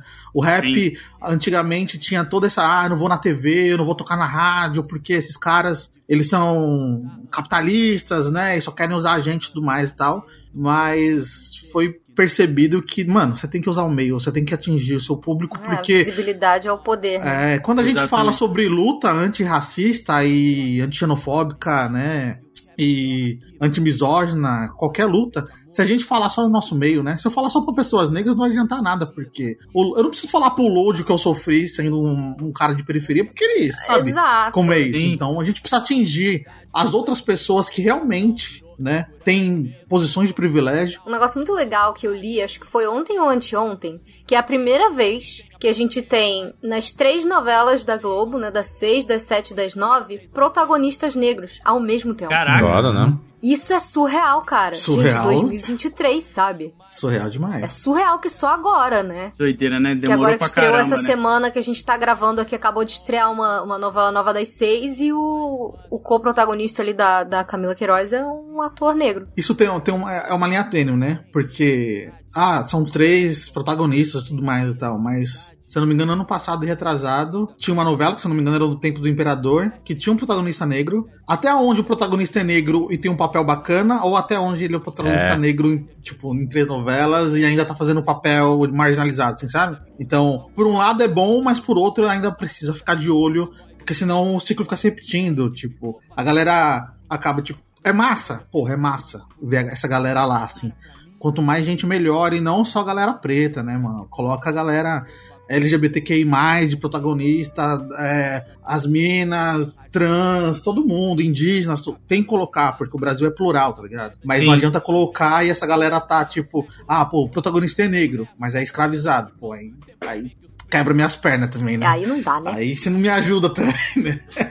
É, o legal é que nessas novelas atuais, nenhum, ne- nenhum é, é esse caso. Isso que é muito legal. É, uma coisa que é importante, é, é, e, a- e a gente vê isso, quando, quando a gente vê essa diversidade acontecendo no, em coisas mais próximas da gente, tem muita gente que né, acha ruim, né? Mas normalmente é- são pessoas muito privilegiadas, né? Que sempre se viram no- nos filmes, nas séries, nas novelas, né? Na própria música. Sempre se enxergou ali, né? E aí, quando muda um pouquinho, porque continua sendo muito privilegiado, você olha pra qualquer lugar, você vê que ainda é extremamente privilegiado. É, quando muda um pouquinho, aí acha que tá, nossa, agora é isso. Caralho, mano. E, a- e a- e as outras pessoas? Ou só existe você?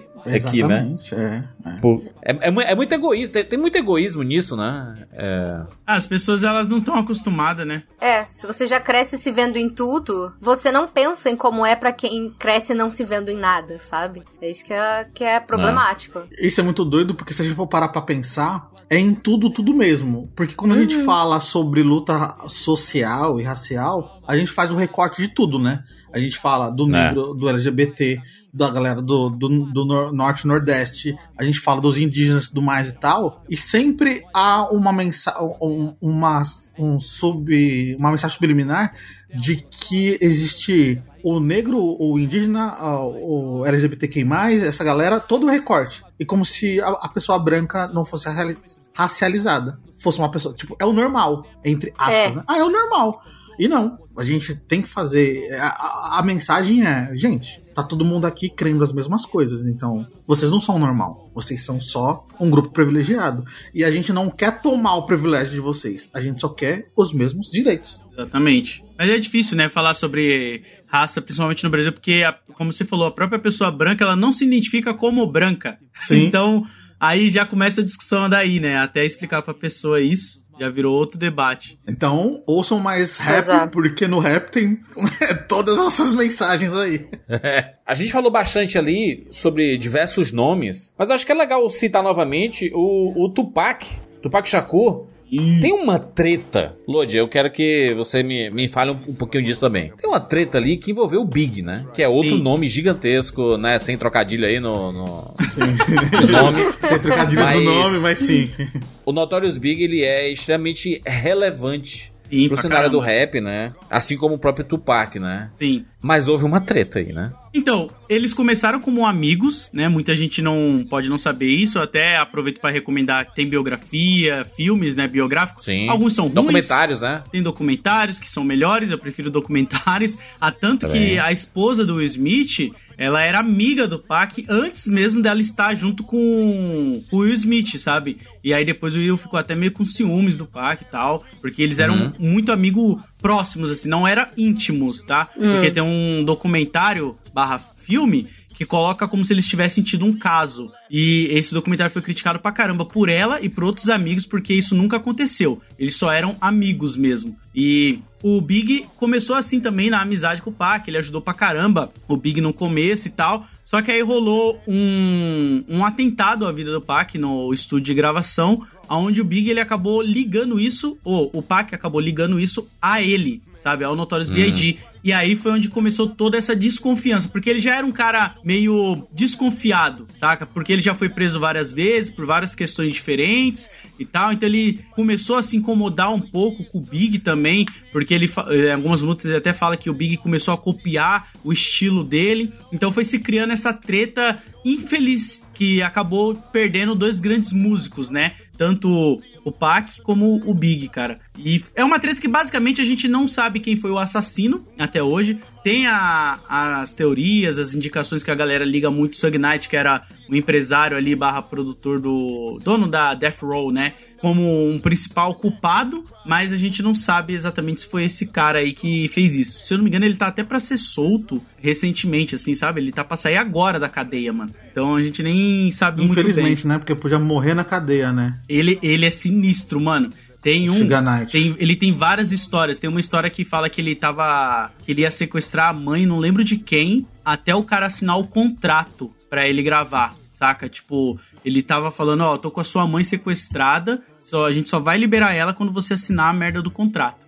É, é bizarro. O- Esse cara, ele era sinistro, mano. Existe o indício do que o, o Sugar Knight, que é o, o dono da gravadora, de ter participação em toda essa treta é muito grande, porque quando fizeram o atentado contra a vida do Pac, do Tupac, o cara que atirou no Pac atirou nele do, do vidro do motorista. Então ele atirou no Pac, só que entre o Pac e o, o atirador tava o Sugar Knight. E Sim. o cara atirou só no Pac. Então rola muito da treta de que o Sugar Knight que colocou na cabeça do Pac que o atentado contra a vida dele foi a mando do Big, e aí teve essa treta dos dois, e no final das contas, ele mesmo que, que, que foi o, o mandante, não tem nada comprovado, tá? Mas existe a especulação de que ele foi o mandante dessas mortes todas e tal. Só que o cara foi preso anos depois, assim, por outras paradas, assim. Ele nunca respondeu por nenhum desses, desses crimes ou, ou coisas do tipo, assim. Que doideira, né? É, é, a história dos dois é bem doida, assim. É, o Pac, ele tem muita coisa interessante, cara. O Thug Life dele, que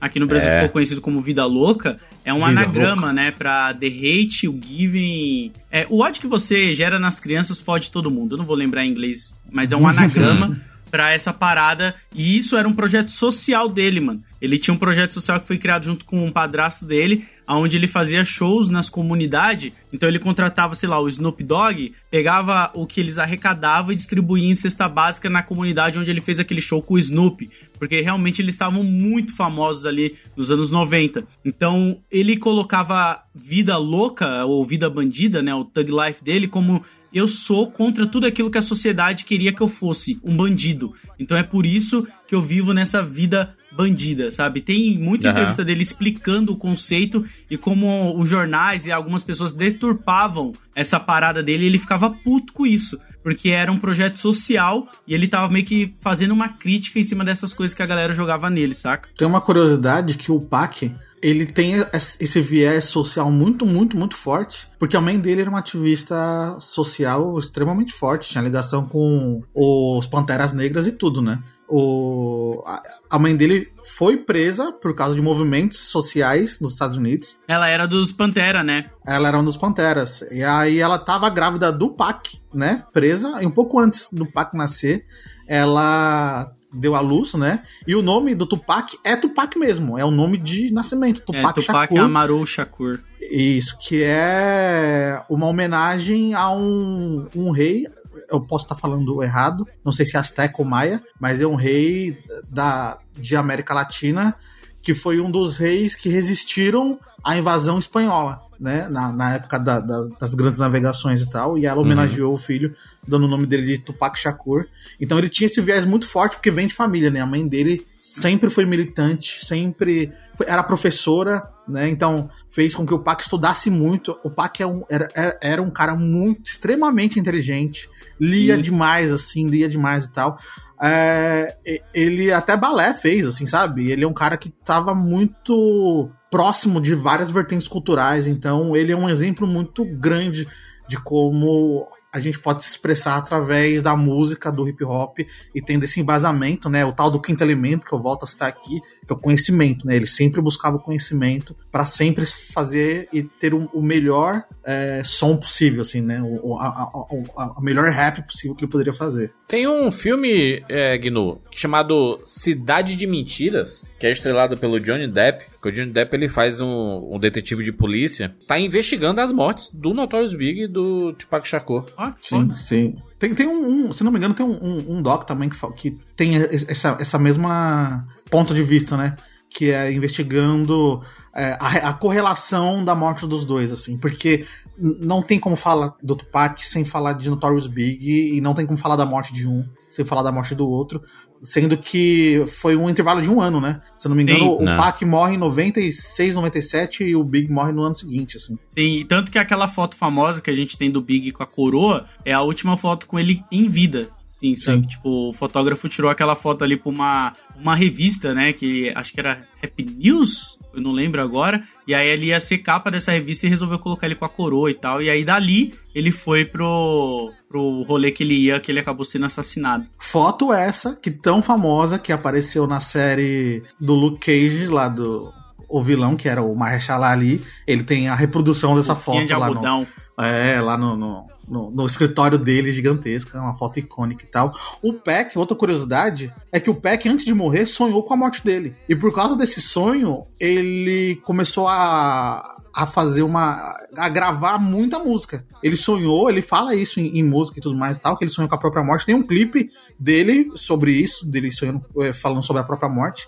E ele começou a, a entrar em estúdio e gravar muita, muita música. E não à toa, mesmo depois da morte dele, foram lançados mais uns 5, 6, 7 álbuns de inéditas dele, porque ele tinha gravado muita coisa, meio que quase premeditando que ele não viveria muito por muito mais tempo, assim. O- Tem, um, tem um nome muito curioso aqui, que fez diversos filmes, diversas séries também. alguns como coadjuvante, outros como protagonista, que é o 50 Cent. Sim. 50 Cent, né? Tem uma carreira musical aí extremamente conhecida, né? Não conhece aí o 50 Cent. Se não conhece, tá errado. Quem não conhece tá errado. Pô, que tá isso, errado. cara? O cara fez tanta. O cara tá em tudo, mano. O 50 Cent, ele se meteu em tudo, né? É O impressionante. cara tá em jogo, o cara tá fazendo aquela, aquela série Powers. Power lá é dele. Sabe o que é maneiro? Porque eu comecei a assistir a Ghost, né? Que é o spin-off de Power. Power encerrou ali, né? Foi de 2014 a 2020. E aí eles lançaram o primeiro spin-off de Power, que é Ghost. E vão lançar mais outros spin-offs, né? Vão lançando aos poucos é, vários spin-offs. É meio que um universo cinematográfico de Power. Você consegue assistir separado, sabe? O próprio Ghost ali, que tem as três temporadas na Lionsgate Plus. Inclusive, a terceira temporada estreou há pouco tempo aí, então dá pra acompanhar de boinhas. Aqui em Ghost, né? Power Book 2, Ghost. Você acompanha basicamente a história do filho mais velho do Ghost, o Tariq. O Ghost era um grande traficante ali de Power, acabou falecendo. E aí o filho dele é quem vai acabar assumindo tudo junto com a sua matriarca, né? A Tasha, né? E aí, enquanto o Tariq tá lá focando, vou fazer a faculdade e tudo mais, vou sair dessa vida de crime, ele acaba sendo puxado novamente pra essa vida. Cara, a série bem maneira, o visual é iradíssimo. Tem a Mary J. Blige lá no elenco, tem a Monete Tejada. É produzida aqui pelo nosso 50 Cent, né? É, o cara tá o- metido em tudo, brother. É, e o Power ele não só produz, não, porque ele atua também, pô. Ele atua também, é. é. Ele tá lá, o cara é, é, é o brabo mesmo, mano. Sim. Ele, ele fez diversos filmes, né? Ele, inclusive, fez um, um próprio filme, aquele autobiográfico, né? Fique aquele Rico, Morra Fique Tentando. Rico ou Morra Tentando, que mostra como é que ele levou nove tiros e sobreviveu. E sobreviveu. Cara, É não foda. é possível, né? E não foi nove tiros na perna, não, viu? Teve tiro que pegou na cara dele. Então, Sim. não foi nove tiros na perna e ele sobreviveu. Foi no peito, no- na, na cara. e o cara tava vivo. Nossa, mano. E esse filme é bem legal, porque conta o começo da carreira dele, tudo, né? Como ele queria já trabalhar com rap, mas ao mesmo tempo ele era envolvido com, com a criminalidade, né? E Com como isso foi de drogas, afetando. né? É, o tráfico na época que tava começando a surgir o crack, tanto que no filme mostra os caras aprendendo, né? Passando pra frente como que faz crack e tal, pra vender na, nas ruas lá. Então, pô, é um filme. Eu, eu gosto pra caramba desse filme, mano. Eu acho que ele completou o quê? Uns 16, 17 anos? Acho que por aí, É. cara. E é um filme muito bom, mano. É um filme muito bom dele. E ele é tretado É, até com o próprio 18 filho. anos hoje. já. 18, 18 anos. anos. caraca. É. Ele fez aquele filme do Stallone lá, que o Stallone é. que vai preso, sabe? Eu esqueci o nome dele. A Fuga? Mercenários? Não, é aquele filme que é o Stallone e o Schwarzenegger, que o Stallone é um Ah, cara que é de segurança de Caraca, cadeia. mas Esse filme é horroroso. É, mas o 50 Cent, ele é o nerd da cadeira. Ele é o nerd da cadeira do Stallone, tá ligado? Rota de Fuga. Rota de fuga. O 50 Cent tá lá, é o nerd da cadeira lá. Ele que é o cara da, do TI, da programação. Gente, eu tinha esquecido disso. É, ele tá lá, ele tá lá. Caraca, cara. Ele, ele não só fez o, o 1, como fez o 2 e o 3. Que não tem Stallone nem Schwarzenegger, só tem. ele continuou fazendo, mano. Ele continuou. É impressionante. Meu Deus do céu, mano. Mas ele é Mas tá bom, né? fazendo, Porque né? o 50 Cent, ele. Pô, a primeira. Que tem um, um álbum antes, né? Do Fique Rico Morra Tentando, mas o Fique Rico Morra Tentando é o álbum dele que colocou ele na cena, assim, tá ligado? Sim. Produzido pelo Dr. Dre e tudo mais. E foi até o Eminem, né? Que meio que, fazendo aspas aqui, descobriu. Ou pelo menos fez ali a ponte pro Dr. Dre. Um cara mostrou a mixtape do 50 Cent pro Eminem, o Eminem curtiu. Aí ele foi lá e falou pro Dr. Dre, mano, se liga nesse cara. In da Club, né? Nossa, In In da Da Club Club é foda. Club, PMP, Tem vários ali, Tony McQuest. Candy dele. Shop. É, Candy Shop eu não sei se é desse álbum, não. Do- Não, é, não é desse álbum, não. Ah, é um. Desse álbum, não. Eu acho que é do Massacre ou do Curtis, né? Acho que é do Candy Massacre. Shop acho que é talvez. 2005, se eu não me engano. É, esse Pia. daí, o Fique Rico Montitano é 2003, eu acho. Candy Shop é do Massacre, do The Massacre. De Massacre. Aí, ó. Pô, e- mas ele é com o remix foda. do Snoop Dogg é ótimo. É muito Gente, sucesso, não. e, e o Snoop Dogg que agora faz canção empoderadora para crianças? Snoop Dogg é outro personagem inacreditável, né, cara? Snoop Dogg, ele é a melhor pessoa, cara. Hoje em dia ele é técnico de futebol do- do- de criança. Tem um documentário dele na Netflix que é o Snoop Coach, que é maravilhoso, ele sendo técnico de futebol de criança. Pô, não só isso, ele fez um álbum inteiro, o Snoop Lion, se eu não me engano é o nome, eu não lembro agora, que é quando ele viajou pra Jamaica, e aí ele ficou próximo do filho do Bob Marley lá, né, e trocaram ideia, ele gravou um álbum, e tem um outro álbum dele que é evangélico, que eu não lembro o nome agora, Gente, mas ele tem todos os públicos. Ele quer atingir todos os públicos. É E o. Snoop Dogg é outro, também aparece em filme, e o mais recente dele é o Dupla Jornada, com Jamie Foxx, que tá na Netflix, que é um filme de Exatamente. caça, caça, caça, caça de vampiro, e ele Esse tá filme é lá. horroroso. Oh, mas tem vários filmes clássicos com o Snoopy. Tem aquele É. Bone, que é um, de um vampirão, tá ligado? É, sim, E sim. É. Bones. É Não antigo. tem aqueles Todo Mundo em Pânico que ele participa também, né? Nossa, tem. Mas tem um filme muito foda que ele faz uma participação que é o Dia de Treinamento com o Denzel Washington. Ele de é o drug maravilhoso. Dealer. Ele é o drug dealer do, do filme e tal. Na cadeira de roda e pá. Ele tá lá. Aquele do piloto também, que ele pilota um avião, tá ligado? Ele pilota um... O Snake on the Motherfuck Plane, como é aquele lá do Samuel Jackson, As não, né? serpentes a bordo. Eu acho que é, eu não vou lembrar o nome em português, porque eu vi esse filme poucas vezes, assim. Eu lembro que tem o Snoopy dele, ele de, pilotando um avião e fumando muita maconha. É a única Não, não, não, Serpentes a Bordo. Serpentes a Bordo é outra, outra parada. Que tem o Samuel Jackson, né? É. Cara, e o Snoopy tem um, tem, um, tem, um, tem um filme pornô dele também, tá? Deixa aí essa carreira aí. Caraca, Oi? maluco. Tem, tem, tem. Mas isso aí, você tem que ir lá na Deep Web e você acha. Do Snoop Dogg, eu não duvido absolutamente nada, né? Ele tem.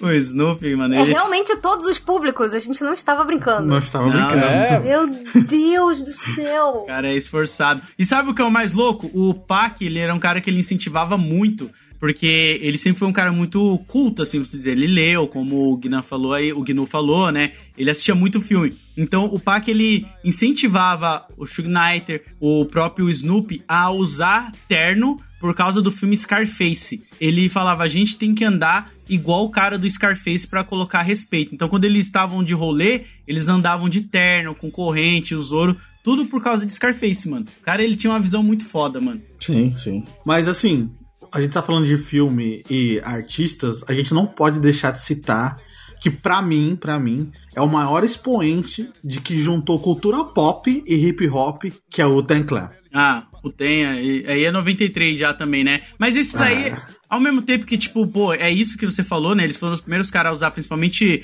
música asiática, porque eles pegaram o boom ali dos filmes de Kung Fu, que estavam explodindo na década de 70, né? Como aquela série Kung Fu e entre outras coisas. E aí, em 93, quando eles lançou o álbum Reese, ele já sampleava muitos filmes. Então ele Sim. colocava frases dos filmes de Kung Fu, entre outras coisas. Mas ao mesmo tempo que o Ten Clan, ele é famoso, eu acho que ele é muito famoso pra galera que realmente gosta muito do hip hop de rap. Porque tem Mas gente que às então- vezes não pode conhecer. E, Sim, ao mesmo tempo que eu vejo o Tan Clan sendo essa galera, tipo, eles estão no bastidor de muita coisa, assim, né? Então, você não pode conhecer o Tan Clan, mas você gosta de anime, você já ouviu falar, talvez, né? Espera, de Afro Samurai. E tem produção do RZA, que é um cara do Tan Clan, que tá lá. Sim. Então. O é do, do Tang? Sim, é esse mesmo, é esse. W É esse que ele tá falando, né? É, é. Ah, tá, tá. É que a, a- a pronúncia é Wu-Tang Clan. Tem uma, tem uma série, né, sobre o... Agora o- saiu uma série no Tang. Star Plus que é o. que é sobre a formação do Tan Clan. É, essa série é foda, ela já tá na terceira e última temporada. E, tipo, eu. É que pra chegar no Brasil vai demorar pra caramba, né? Eu não sei como que tá no Star Plus, eles já estão com as três temporadas lá, porque eu vi Já, já de tá maneira. atualizado.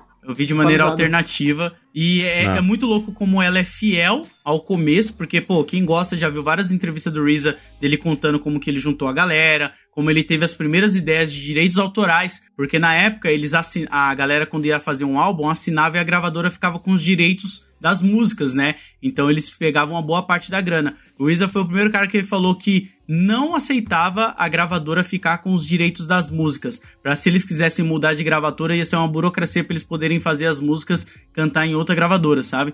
Então ele mostra todo esse começo, os trancos e barrancos dele juntando esses nove caras, né? Porque é um grupo de nove pessoas. Nove, Sim. nove E pessoas. cada um com um talento um diferente do outro, mano. Mano, o Tem é foda, eu gosto pra caramba, mano. A gente não tem aquela série Atlanta, né, que, que tem bastante é, hip hop nela, né? Sim, aliás, o personagem principal é. O Donald Glover, né? É, e o personagem principal é um rapper, né? Que é o Pepper Boy. É a história Ah. do Pepper Boy e do Earn, que é o dono de Glover, querendo virar agente, né? Agenciar o Pepper Boy, que é primo dele. E aí tem vários episódios focados não só na carreira do Paperboy, mas várias críticas também, né? Tem vários momentos que o Darius, por exemplo, olha pro o Ernie, que é o dono de Globo, fala: ah, música, rap com ukulele é coisa de gente branca, sabe? Ele fica fazendo várias críticas como a indústria pega uma parada cultural e transforma no conteúdo pra uma galera branca nada a ver, assim. O Justin Bieber na série é um cara preto, sabe? Então eles mudam muita coisa, assim, cara. É uma série muito foda, Atlanta. Terminou com quatro temporadas, um episódio melhor que o outro, uma temporada melhor que a outra, mas aqui no Brasil, se eu não me engano, nem saiu a terceira ainda. Tá para chegar, mas já terminou essa série aí. Donald Glover fez uma série que é uma série extremamente comentada, é que é essa Swarm, né? Enxame. Foda. Essa é, uma é foda. série iradíssima, né? Que fala basicamente sobre fandoms, né? Sim. Comportamento de uma de uma chefe de um, do, do fandom da Beyoncé inspirou essa história aqui, né? E aí eles eles não colocam o nome Beyoncé, mas colocam o nome Naija. Naija. Mas é tudo relacionado, né? Porque é enxame, porque a, os fãs da Beyoncé são as bees, né? Sim. São as abelhas, né? E aí ela escuta o barulho e tudo. E outra, tem vários momentos que são da carreira da Beyoncé mesmo, né? Como Exato. quando ela briga com o Jay-Z por saber que o Jay-Z traiu é, ela. É, aparece lá a cena do, do elevador, né? E, e, tudo, né? Tem muita coisa. Tanto que a série começa falando, né? Isso aqui é baseado, sim, em fatos reais. E Exato. e pessoa... São pessoas reais e as coisas que acontecem são reais Não mesmo. é mera coincidência. Não é mera coincidência. Não é mera coincidência e é pra atingir mesmo e tal. Porque é uma série que discute muito. Que nem essa menina, Júlia, ela nem é líder da fanbase. Ela é só uma fã aleatória. Tipo, que ninguém nem sabe que ela existe, assim. Só pra dar o plot aí, ela fica putaça com quem fala mal da, da Nadia e ela decide matar essas pessoas. E aí você vai ver na construção dela num serial killer, né? Que ela vai se transformando Gente, maravilhoso. serial killer. E é maravilhoso, porque você pode pegar isso e jogar para vários fandoms diferentes, assim e ver como que às vezes algo é tão fútil que essas pessoas parecem que não tem mais nada para viver. É. Elas até matam por isso. Eu achei muito bom. É sete episódios só, tá lá bonitinho. É uma discussão muito boa, né? É uma discussão muito boa e, e para quem gosta, sei lá, tipo do, do cinema do Jordan Peele, cara, você vai amar. Sim. Enxame, assim, sabe? É uma série realmente muito legal. É o Donald Glover brilhando pra caramba, fazendo coisa boa. Deixa eu tocar num assunto aqui ah. Né, já foi, já foi pincelado aqui, mas é interessante falar. Mas é porque o Lodi tá, esteve metido de uma treta na internet aí sobre isso. Vamos puxar essa carta. Vamos puxar essa carta aqui, tá? Aliás, porque ele tem filme, né? Exatamente, é esse, é isso que eu queria falar. Não, não só isso. Eu, eu acho que é um dos poucos rappers com Oscar, inclusive. Ó. Oh. Porque é, a gente tá falando especificamente do Eminem, né? Sim. Que tem o 8 Mile, que é um rapper extremamente famoso, talvez um dos mais midiáticos aí, mainstream. E aí eu queria perguntar uma coisa para vocês. A gente citou muito sobre a parada da, da periferia, do, do quanto o movimento do, do hip hop ele, ele fala muito sobre a, a cultura negra, latina, e começa ali muito nos Estados Unidos, né? Mas reverbera em outras realidades em vários lugares do mundo e até no próprio Estados Unidos em outras periferias e tudo mais, né? Sim. E muitas pessoas que moram nessas periferias são brancas. Sim, aí vão para Detroit. isso. E, e, aí, eu, que, eu queria perguntar muito sobre isso. Existe a parada de uma. de que o hip hop é da comunidade negra? Eu acho que um dos principais cuidados que a galera tem e quando a gente vai falar sobre isso, é para o hip hop não se tornar, e o que eu acho muito difícil disso acontecer, o que aconteceu com outros gêneros musicais, como o próprio rock, que começou uhum. com uma galera negra e, ao com o tempo, a mídia transformou numa música o Elvis branca. é o rei do rock, entendeu? Isso. É uma parada assim. Sabe? É. Então eu acho que esse é o maior, não diria maior medo, mas o, o que a galera sempre tá lembrando o pessoal, sabe? Que tipo, gente, a gente não vai deixar vocês transformarem a parada que é de uma cultura preta, que vem da periferia e que já tem o seu posicionamento político desde o começo bem estabelecido, vocês querem transformar numa parada branca de direita que não tem nada a ver com o que realmente é a sua origem, saca? Então Entendi. acho que esse é um dos principais pontos, assim, que eu vejo, pelo menos, quando a galera quer debater essa parada. A, a, gente sabe que o Eminem ele conquistou um espaço muito grande no mainstream, e a gente sabe muito disso porque ele é branco também. Sim, Sim. aliás, ele tem uma pois música é. chamada White America, onde ele fala isso, que ele sabe que ele só chegou onde chegou porque a mídia soube usar ele como um cara branco pra olhar e falar: olha ah. só, tem um rapper branco aqui. Então, uhum. ele fala, né? Não sou eu. O, o rap, o hip hop, o movimento hip hop é um movimento de cultura negra Isso é indiscutível, não, não, não tem como a gente não falar. É lógico que ali naquele meio realmente poderiam existir pessoas, é, é, no, que eu digo, na, na origem do hip hop, né, do Bronx ali, né? É, pessoas de outras etnias e tudo mais, mas basicamente os grandes expoentes, as pessoas que estavam envolvidas são pessoas periféricas negras, né? O Herc, África Bambata, Grandmaster Flash, ah, as pessoas que a gente acaba não citando o nome, que mas são grandes influenciadores ali desse movimento, são pessoas negras, né?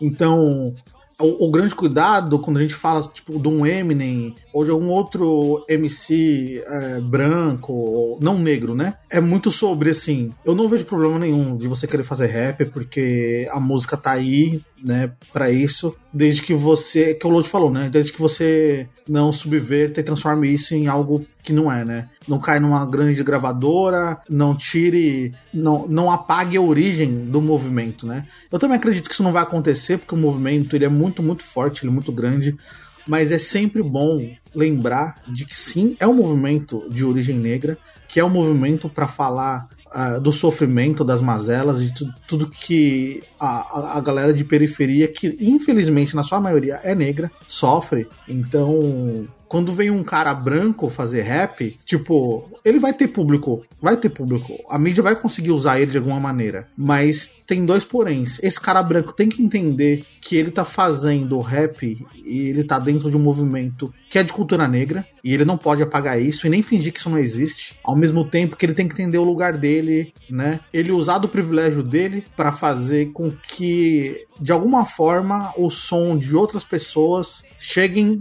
as mesmas pessoas que ouvem ele assim. E, e isso não vale só para um MC, para um rapper branco, vale para todo mundo que tem lugar de privilégio. Quando a gente fala sobre luta antirracial, antirracista, é, sobre qualquer preconceito de qualquer gênero, raça e tudo mais, o que a gente quer dizer é que use do seu privilégio, independente de qual ele seja, se você é homem, se você é hétero, se você é uma pessoa branca, use do seu privilégio para dar voz para quem não tem. Essa é a grande questão. É, Então- eu acho também que, tipo, o Eminem, eu acho que ele não tenta fazer isso, saca? Eu acho que é mais como as pessoas se ofendem, e a maioria delas brancas, quando você olha e fala assim: eu não acho o Eminem tudo isso. Eu sei que tem artistas, pra mim, melhores que ele. Parece que você tá ofendendo diretamente um totem que representa assim, não, pera aí, tem um branco bom É. que faz isso e vocês não estão querendo aceitar. Tipo, não, a gente aceita, a gente sabe a relevância dele, a importância dele na cena e tudo mais. Só que tem pessoas que são melhores que ele já, ainda mais nos dias atuais que cara ficou meio que parado e não lançou. Pra algumas pessoas o que ele lança é bom, mas pra mim, vendo como a cena tá, com Kendrick Lamar, J. Cole, entre outros caras aí, principalmente Tyler The Creator, que evoluiu muito, você vê como ele poderia também ter evoluído, mas aparentemente ainda não chegou o momento dele. E essas pessoas se ofendem quando você fala isso, saca? Tem essa questão também de como é muito mais fácil para um cara como o Eminem ascender dentro de uma carreira musical de como todos esses nomes que o Lodi citou, sabe?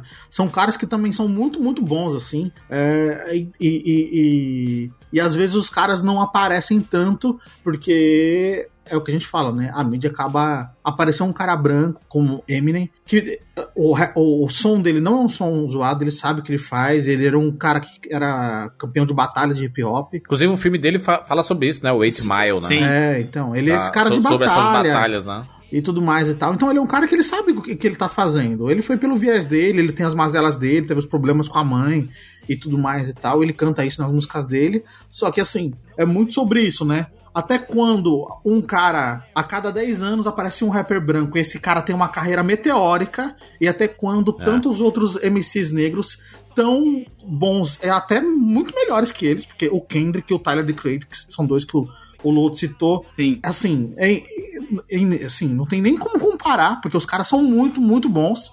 O quanto esses caras têm que batalhar pra chegar onde o Eminem chegou, e a gente sabe que ele chegou só porque ele é um cara privilegiado, sabe? Então é algo que a gente precisa parar e pensar um pouco e entender como funciona também essas coisas.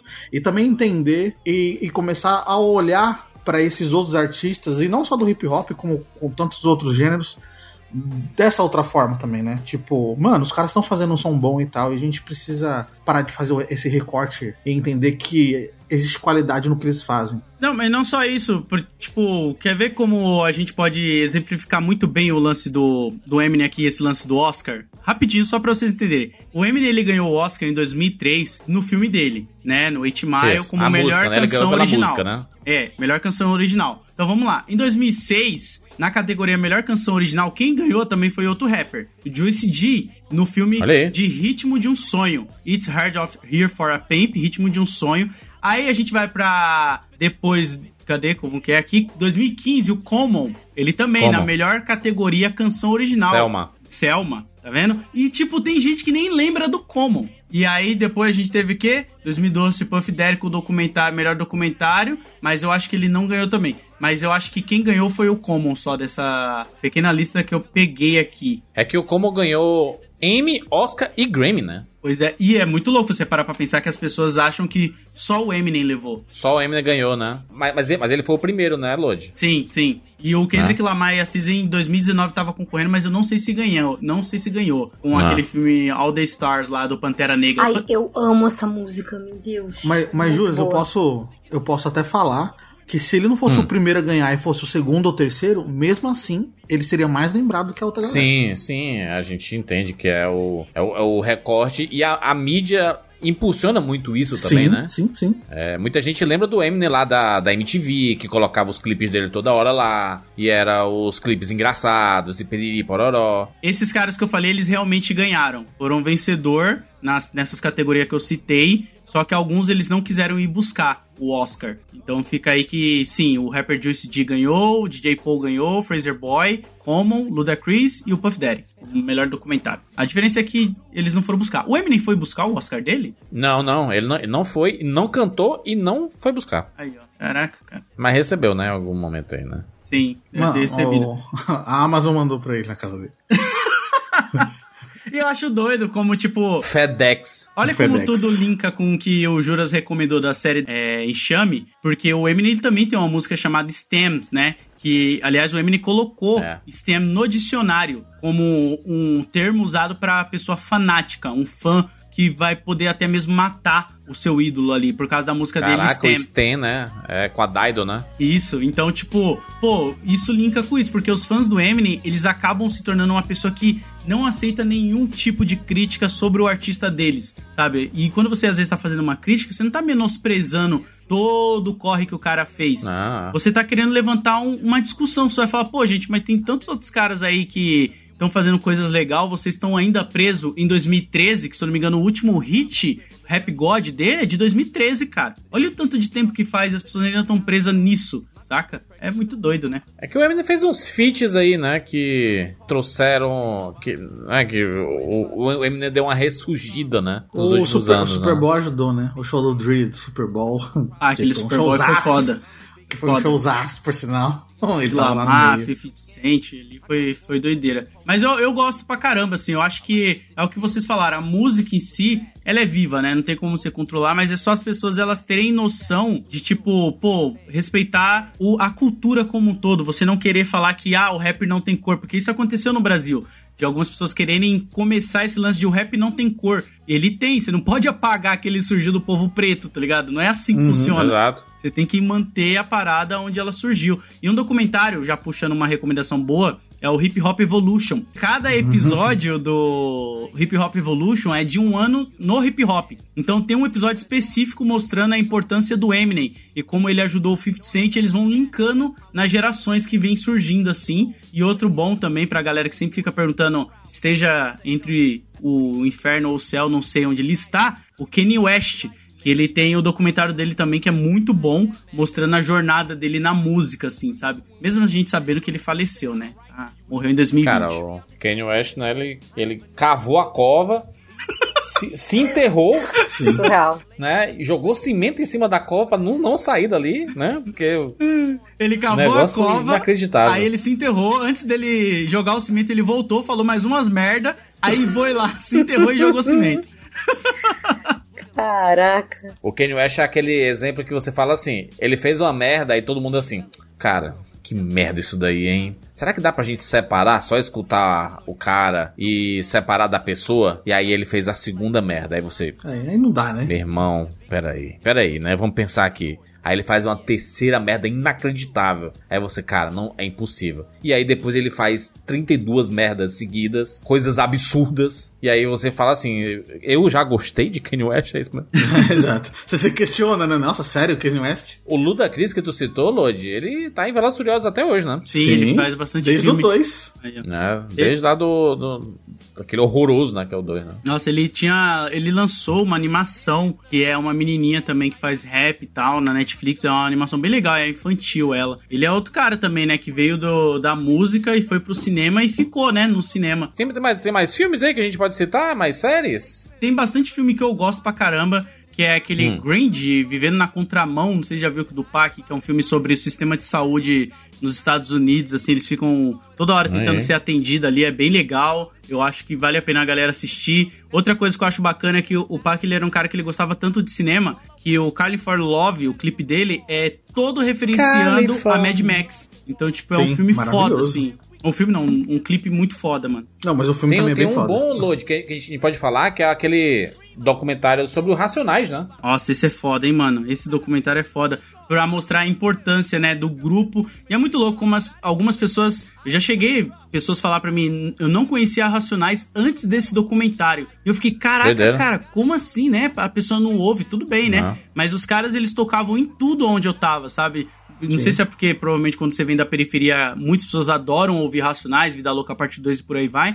Mas eu não consigo ver uma parte da minha infância, barra até hoje, onde eu não conheci Racionais, sabe? Sempre teve no fone de ouvido, cara. E esse documentário é foda. Tem, tem gente que fala assim, ah, não conheço Racionais. E aí você bota pra tocar, aí ele toca, aqui estou mais um dia. Aí todo mundo, caraca, eu conheço essa. Mas só conhece essa frase. É, Sobre olhar sobre nada vigia, ponto, acabou. É igual quando eu falo nada. pra galera que eu não conheço rock e a galera fala, não, mas essa música você conhece. Aí coloca um Beatles. Eu falo, não, pô, aí eu vou conhecer, né, pô? Isso aí É. tá em filme, tá em tipo. em- Todo mundo escuta Beatles, né? Então não tem como, né? Eu tenho uma recomendação pra fazer de um filme antigo, mas que eu gosto muito, fez parte da minha infância, que é um filme que eu acho que agrega muito sobre cultura hip hop e sobre a influência dos filmes de kung fu na cultura hip hop, que é o Grande Dragão, o Grande Dragão Negro, que é um filme de Black Exploitation da década de final da década de 80, se eu não me engano.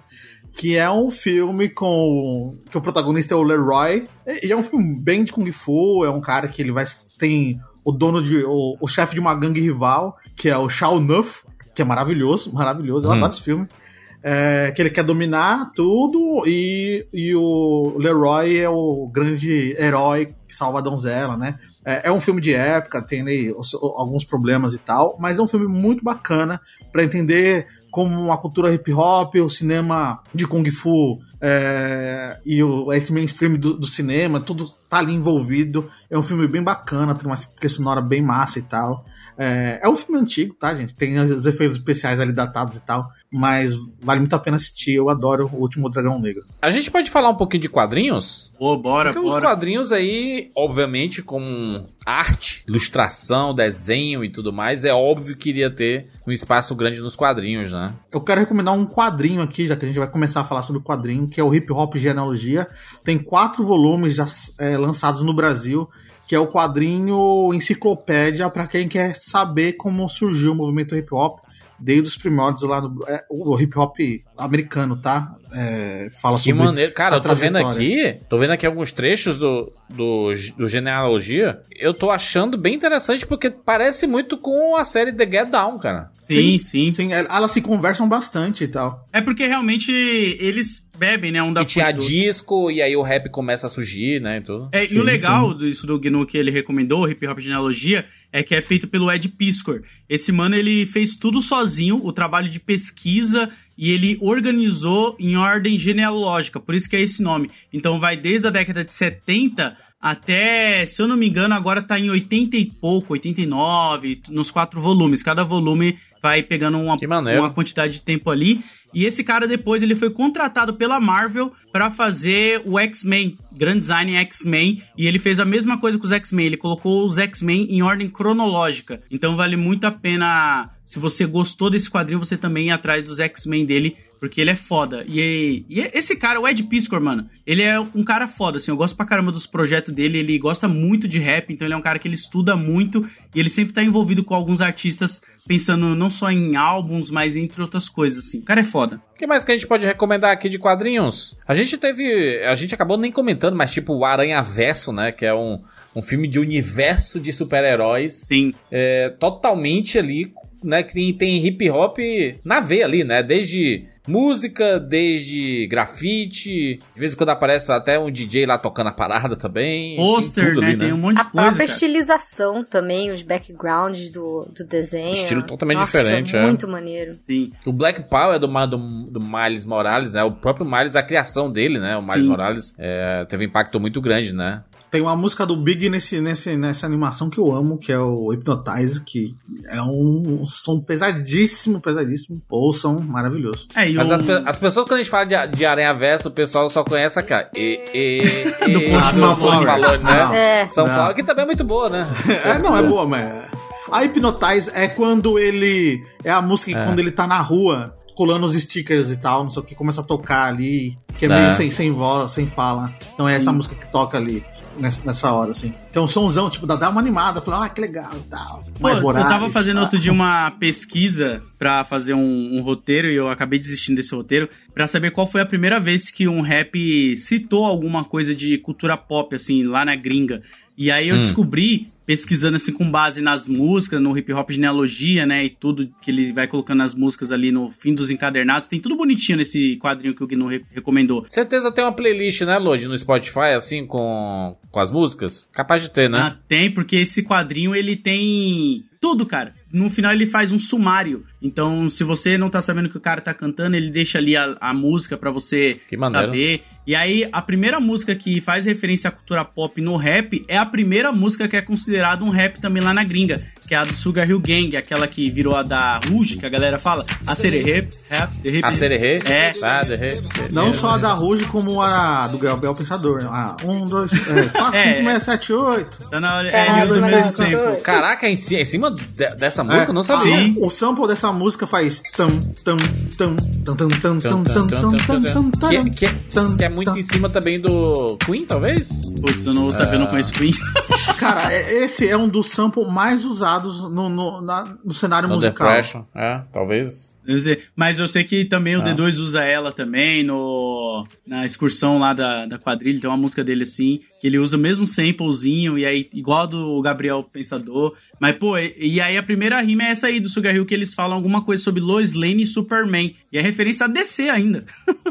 Mas ali a, uma riminha que ele fala que ela é a Lois Lane dele e tal. Muito foda, mano, muito foda.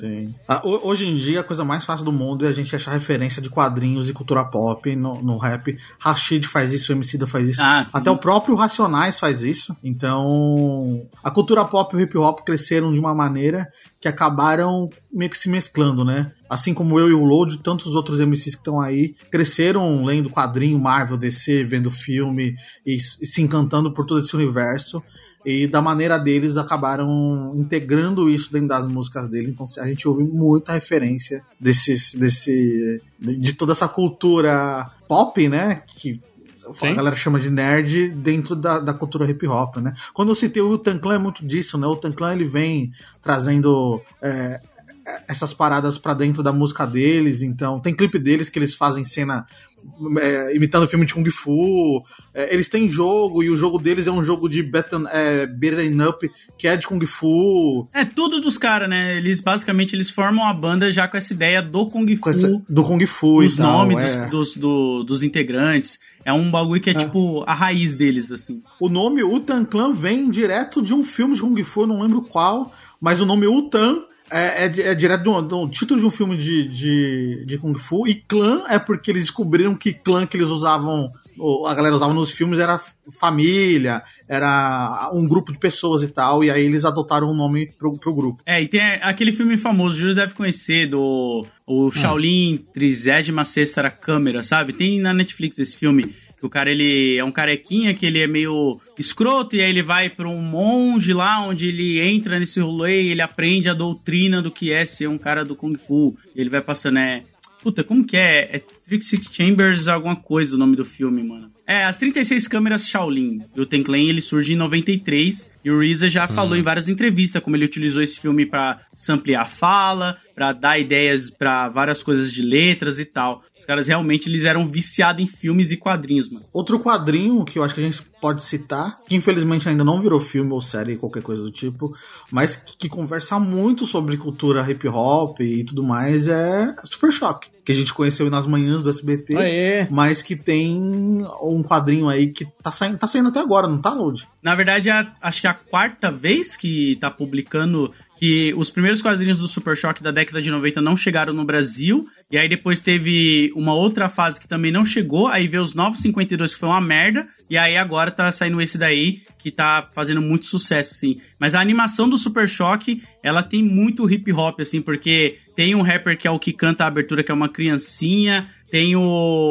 É o um Wow, episo- não é? Não é o Wow que canta a abertura? Puta, eu não vou lembrar o nome da criança agora, mas ele é filho do Mr. P, mano. Mas o pai dele é o Master P que fez a primeira abertura, aí na segunda abertura, que é essa que a criancinha canta, é o filho dele que canta. E hoje ele virou Super jogador Hero de. É o Stash. Lil Romeu, o nome do moleque. Lil Romeu, verdade, Lil Romeu. Que, por sinal, aparece como na animação. Tem um Isso. episódio que o Lil Romeu tá na animação. Tem um episódio inteiro que é ele querendo ser o Super Choque lá e tal. E ele hoje é jogador de basquete, mas ele que cantava a abertura do Super Choque. E o Dennis Cohen, o criador, né, o co-criador da animação do Super Choque, linkando com o Guino tava falando, ele desenhou a capa do Liquid Sword do Uten Clan. É a arte dele ali. Ele é foda, mano. É muito doido quando a gente começa a pesquisar e ver que uma coisa tá ligado. O hip hop, e- e- ele abre muitos braços e se conecta com muita, muita, muita coisa. Sim. E quando a gente tem contato com essas extremidades, né? Os quadrinhos, as séries, os filmes e tal. E entende que, tipo, nossa, tem uma música, um- alguma coisa aqui, uma referência e tal. E começa a estudar e fazer o caminho inverso. A gente sempre acaba caindo de volta pro hip hop. E, esse- e essa simbiose é, é- é eu acho muito incrível. Não tem aquela parada de que a maioria dos filmes que tem sobre break dance são aqueles tipo, é. Ela dança, eu danço, sabe? Sim. Tem esses filmes assim que. Tem muitos filmes latinos, né? Aquele, tipo. É, aquele Honey com a Jessica Alba, Sim, sabe? Nossa senhora. Eu, eu já falei, pra mim, hoje, assim, 2000 e... Sei lá de quando que começou o TikTok. É a geração pros caras do break ter estourado, assim, fazendo isso. Porque é só É, né, passinho? Que dancinha. Muito doido, né? Eu não sei se... Deve ter algum b-boy que... que Mas tá. é porque é muito difícil fazer um breakdance, hein, É, Lodi? eu não tenho essa desenvoltura, mano. Eu não Ah, tenho. Caraca, maluco. Sou péssimo. É, o pessoal. É, é tanto que essa turma do TikTok eles dançam da cintura pra cima, né? É dança Porque de se tiver que né? dar uma rolada no chão assim, meu irmão, já era, né? Caraca, cara. Eu queria ter essa desenvoltura pra dançar, assim, mas eu nunca tive, mano. Nunca foi meu forte, não. Tá, somos dois, Load, somos dois. Sempre quis também ser b-boy, mas não era pra mim. É.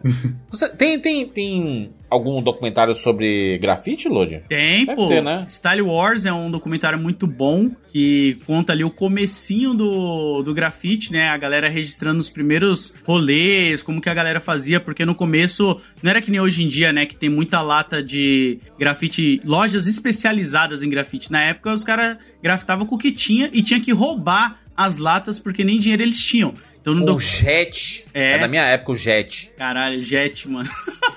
Não se falava spray, não, Não, era Jet. Jet.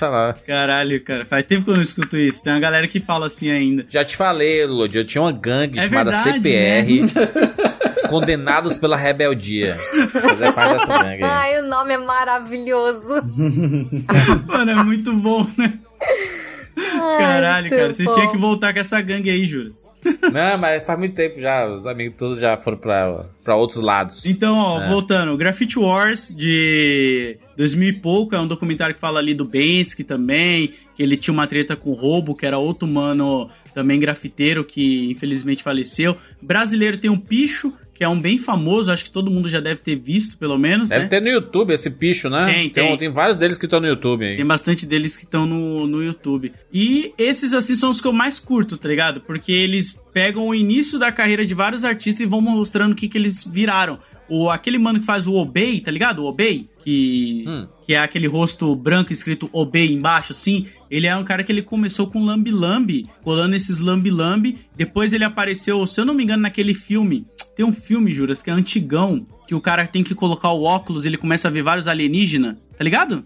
Ah, é o. Que tem uma cena de luta que a galera zoa porque o cara fica tentando forçar o outro cara a colocar o óculos. Puta. Eu acho que eu sei qual é, o Day Live. Day... acho que é- Eles vivem. Isso, isso, Será que isso. É- é, acho que é exatamente isso o nome. É Eles É vivem. do John Carpenter, o filme. Isso. Ele tá nesse, nesse filme também, os cartazes dele ali sendo referenciado e tal. E esse cara virou um monstro, assim, né? Dentro do universo do grafite barra lambi-lambi, arte de rua, É. mano. Então vale muito a pena a galera pesquisar. E fazendo já um leve jabá, os meus vídeos lá no YouTube também, né? Que eu tô. Olha aí, hein, caraca. Eu, eu lembrei agora de fazer esse gancho aí. Eu tô fazendo É. live IRL grafitando na rua e reagindo a grafiteiros americanos e brasileiros também, né? Explicando o que, que os caras estão fazendo, trocando ideia. E muitos deles são amigos meus. Então é legal pra caramba isso aí também. Elodie, qual, qual é esse personagem que tu faz aí? É o quê? Um, Um pombo. Um pombo? É, é um pombo, é um pombo. Porque tu é o Richarlison do grafite?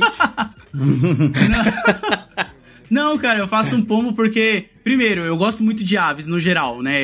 É um hobby que eu tenho que eu não revelo pra ninguém, assim, tipo, eu não crio conteúdo sobre, eu não falo, mas eu gosto de estudar pássaro, sabe? Então, tipo, Aham. pô, tucano, eu, se você me perguntar pra mim, eu sei, pô, por que, que o bico do tucano é daquele tamanho? Pô, ao mesmo tempo que serve pra ele mudar a temperatura do corpo dele, ajuda ele a pegar algumas sementes e árvores específicas que é pra espécie dele. sabe? Então eu piro, assim, tipo, em ficar entendendo a fauna das aves, assim. E aí o pombo é um bicho que as pessoas têm muito preconceito, né? Porque acha que transmite doença, fala que pombo é o rato do, do céu, tem todo É. esse rolê. Só que ao mesmo tempo, quando você encontra um pombo com a perna zoada ou todo lascado, aquele pombo não tá daquele jeito por causa de doença. Muitas vezes é porque a cidade fez aquilo com ele. Ele enganchou linha na perna e teve que perder a perna, sabe? Amputou a perninha É. dele. Ele não. ele Óbvio que alguns animais passam doenças, mas não é como a galera prega. Então, pelo pombo ser um animal totalmente, como que eu posso dizer, excluído, né, dos outros tipos de aves,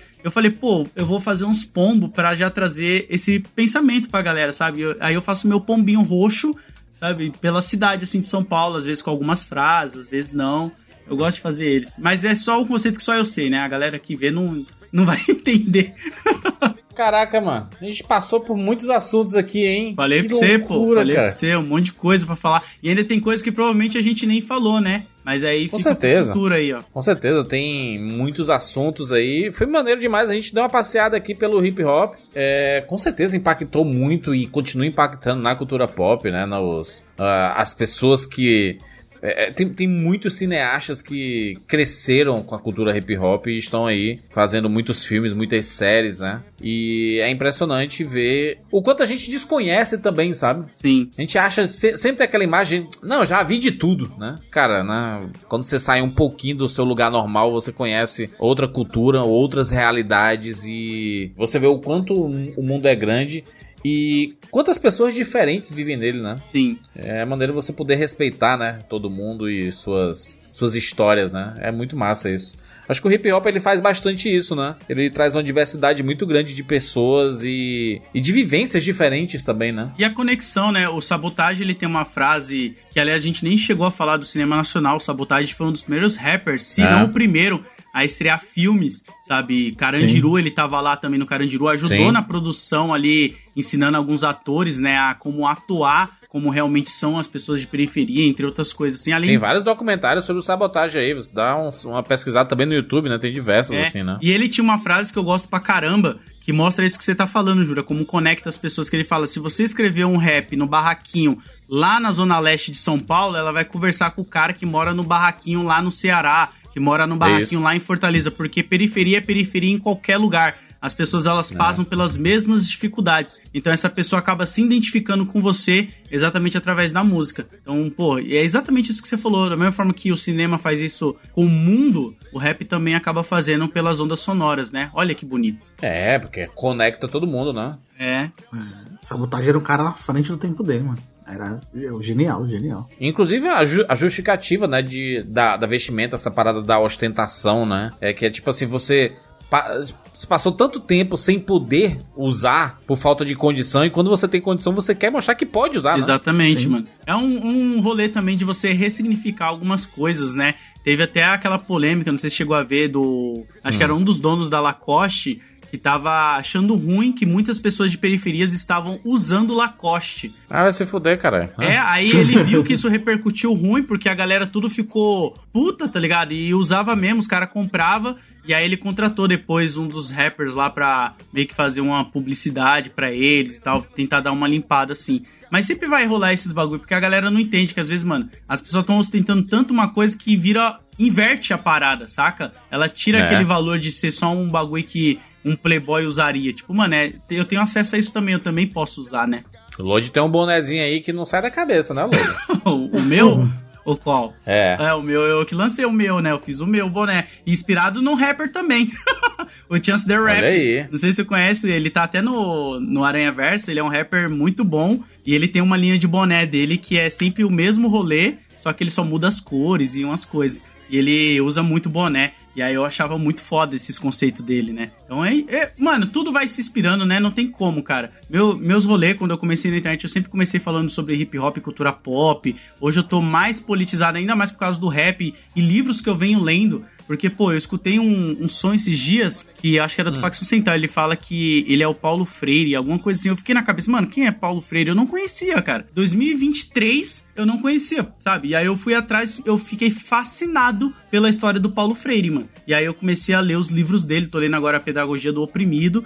E eu tô amando esse universo que eu tô conhecendo sobre educação, sabe? Sobre como você prestar atenção que realmente isso que a gente tá fazendo aqui, a informação ela muda a vida das pessoas, sabe? Você comunicar e mostrar outras realidades é foda, cara. Muito bom, muito bom. Agradecer aqui o Lodi. Lodi, valeu pela participação. O Gnu também aí. Vocês mandaram bem demais, caraca, mano. Que isso, É, cara. valeu. Tamo junto. Eu que agradeço. É uma honra estar aqui com o Gnu, com você, com a Fê. Tamo juntão. Precisar, é só chamar. Bom demais. Você pode acompanhar o Lodi nas redes sociais, no YouTube. Lodi é sucesso, né? Hein, Isso, Lodi? cara. Caraca. Lodi tá voando é, aí. O Lodi é único. Caraca, o Gnu é apaixonado pelo Lodi, mano. Não é possível. A gente fala sério, quem não é, né? O trampo do Load é maneiríssimo. Eu vou revelar aqui, calma aí, juras. Eu vou revelar, eu vou, eu vou revelar aqui.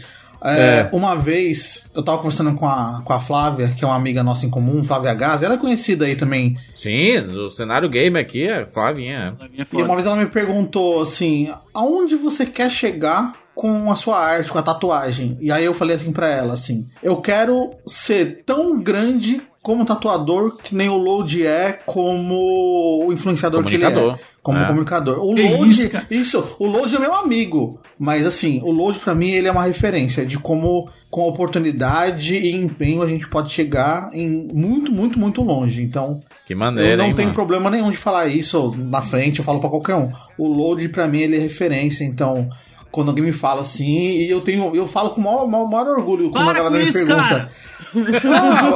Não, Daqui a eu pouco entra o. Faustão aí, mano. Não, mano, Você eu tô falando sério. Às vezes eu tava.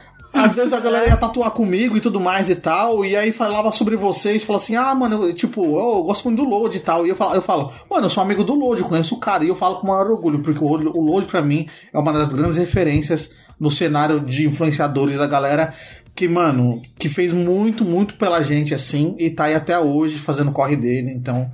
Aí, ó, Hoje é tá vendo? foda. Quem não pode errar sou eu. Bonito. Porra, cara. Tá fudido, Lodi, tá fudido.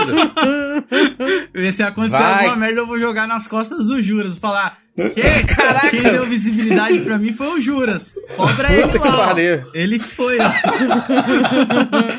Lodi fez um vídeo aí muito bonito, dando uma, uma casa pro pai dele aí, realizando o sonho do Ai, pai. Aquele vídeo é maravilhoso. Cara, tá isso doido. aí foi. Sabe o que eu acho mais louco? Tipo, eu não sou metade do que muitos influenciadores são. Se eu fosse um pouco. E quando eu falo metade, eu não tô querendo dizer de, rele- de relevância, mas, tipo, na questão de, de seguidores, de marcas. Alcance e tudo mais, né? Isso, Ah. mano. Isso tudo que eu fiz foi juntando de 2015 até 2023, mano. Não foi uma A parada. turma acha que foi assim, né? Tipo, estralou o dedo, ganhou na Mega Sena e pronto, vou Não, comprar um é carro, aquela uma casa coisa de que você tá ligado, Júlio. Você casou, você tá Sim. ligado. Você guardando pra investir aqui num casamento. Puta, vamos economizar porque a gente precisa pagar É. fulano. Então foi exatamente nesse ritmo, assim, sabe? Tem influenciador que só o apartamento do meu pai ele ganha fazendo três stories, tá ligado? É surreal. É surreal, cara. Mas, pô, eu fico feliz por vocês. Eu não gosto de receber elogios porque eu fico muito sem graça e eu, não tô, eu nunca quero me acostumar com isso de... Meu maior medo é esse, sabe? Você acabar virando um babaca que se deslumbra. Então eu fico feliz de ter o Juras como amigo, que é o cara que, quando precisa, puxa a orelha, dá tapa mesmo. Então eu fico feliz, mano, de ter amigos assim, cê é louco. Vocês são foda, vocês são foda. Você é, é referência pra muitas pessoas e é muito massa ver que tem uma geração crescendo e vendo influenciadores diversos aí, pessoas. Influenciador ele, ele se tornou uma palavra muito pejorativa, né? Sim. Eu acho que comunicadores é uma, é uma, é uma palavra mais interessante, assim, né? Criadores de conteúdo. Concordo. E é muito massa ver isso, cara. Gente de tudo que é lugar, de, de várias realidades, produzindo seu conteúdo. Você vê isso bastante, sabe onde? No TikTok, mano. Sim. TikTok é uma loucura, cara. É muita gente de tudo que é lugar. E gente com milhões de seguidores e é famoso ali no TikTok, sabe? É, e, e construindo a sua, sua, suas coisas, conquistando a parada. Isso é muito legal, cara. É uma descentralização Sim. sabe? Que a gente sempre viu é a mesma galera conseguindo as mesmas coisas. E aí, aos poucos, essa barreira vai quebrando, né, um, um pouquinho. Ainda é bastante difícil, tá? Ainda é bastante difícil. É muito difícil. A dificuldade é espalhada pra todo mundo, no fim das contas, assim. É muito massa ver quando um amigo ele consegue chegar mais longe, consegue prosperar, consegue uma parada legal, consegue conquistar uma coisa, porque, cara, no fim, no fim, no fim, a gente cresce todo mundo junto, né? Porque um cara sobe, aí puxa o outro, vai puxando o outro, e aí no fim a gente consegue subir todo mundo junto, né? É legal. Acho muito legal isso. É, por isso que é importante não esquecer da onde você veio, ter humildade nas coisas. Também não baixar a cabeça demais, né? Porque você, Sim. né? Quem baixa a cabeça demais mostra a bunda, como fala, né? Tem um ditado aí, né? É, não se abaixa muito, né? Vamos conquistar as coisas, mas é legal também você ser confiante no, no, seu, no seu trabalho, né? Você saber da onde você veio e quanto que você ralou pra conquistar su- suas coisas. Se você puder, tipo assim, cara, trabalhei muito, consegui comprar o celular. É isso, brother. Sim. É isso aí, meu irmão. Mostra aí, mostra pra todo mundo. Isso aqui foi com o meu trabalho, brother. Né? Trabalhei muito. Você não pode ter vergonha das coisas que você conquista, não, sabe? Sim. Acho que é muito legal isso de, de saber que o mundo dá muitas voltas, né, mano? Dá. O mundo dá muitas voltas aí. E a gente sabe quem é que tá do nosso lado no, no fim das contas, né? Sim, você, você percebe, né? É aquela coisa, eu falei, eu É. tenho um feeling muito bom pra gente que eu não, não, não confio, sabe? Todo o meu feeling até hoje não errou. Então eu confio muito nele. Quando eu não vou muito com a vibe de uma pessoa, eu falo, hum, vou ficar na minha aqui. A maioria das pessoas que acabam ganhando muita visibilidade na internet, não demora muito pra alguém fazer algum expose, de mostrar que essa pessoa é realmente É. um babaca. Sei lá, vou fazer um paralelo aqui rapidão. Tá vendo aí, tá passando BBB, já tem um monte de gente falando, nossa, esse cara é escroto e não sei o que, papapá, né? E ele é um influenciador. Então, muitas vezes tem desgraçados aí que você acha que o cara vai cair, ele não, ele dá a volta por cima e fica melhor do que tava antes. Isso que é o bizarro. Não sei se deu pra entender Não. minha analogia. É que é muito específico, né? Depois eu conto em off Sim. a fofoca. É, excelente. Fechamos aqui nosso podcast. E antes de terminar, Juras, a gente tem que agradecer aqui o pessoal da Lionsgate Plus que acreditou na gente mais uma vez. Olha, é sempre maravilhoso poder trabalhar com eles por aqui. Com certeza, a gente teve uma grande liberdade aqui pra trabalhar nesse tema. E a gente quer fazer mais, tá, Lionsgate Plus? Com certeza. E, gente, lembrando, se você curte Power, Gangs of London e o 50 Cent, corre lá no Lionsgate Plus pra assistir Ghost e pra aproveitar e ir acompanhando a terceira temporada que estreou agora no dia 17. Acesse os links que tem na postagem aqui, lionsgateplus.com.br. É isso, valeu, Lionsgate Plus! Valeu, segue a gente no arroba rapadura lá no Twitter. Você pode seguir também lá no Spotify. Pesquisa aí Rapadura Cash no Spotify. Inclusive, você pode deixar seu comentário lá no Spotify. Já que não tem espaço aqui no site e tudo mais, você pode deixar no Spotify. Tem esse espacinho, né? Pega o teu celular aí, é, pesquisa Rapadura Cash, vai nesse episódio, deixa a sua mensagem, sua recomendação de filme, de documentário, é, de quadrinho, o que é que tem por aí de cultura pop com o nome do hip hop ou das pessoas que estão ou estavam envolvidas no mercado do hip hop e o quanto influenciou na cultura pop aí. É, é muito legal porque a gente nem arranhou, né? Sim. Nem arranhamos a superfície assim, pra você ver a quantidade de conteúdo que tem por aí. Não falamos nem de Samurai Champloo, cara. Mas aí tem que fazer um de anime, né? É, hip hop e anime tem que fazer. É isso, gente. Nos encontramos na próxima semana. Tchau. Till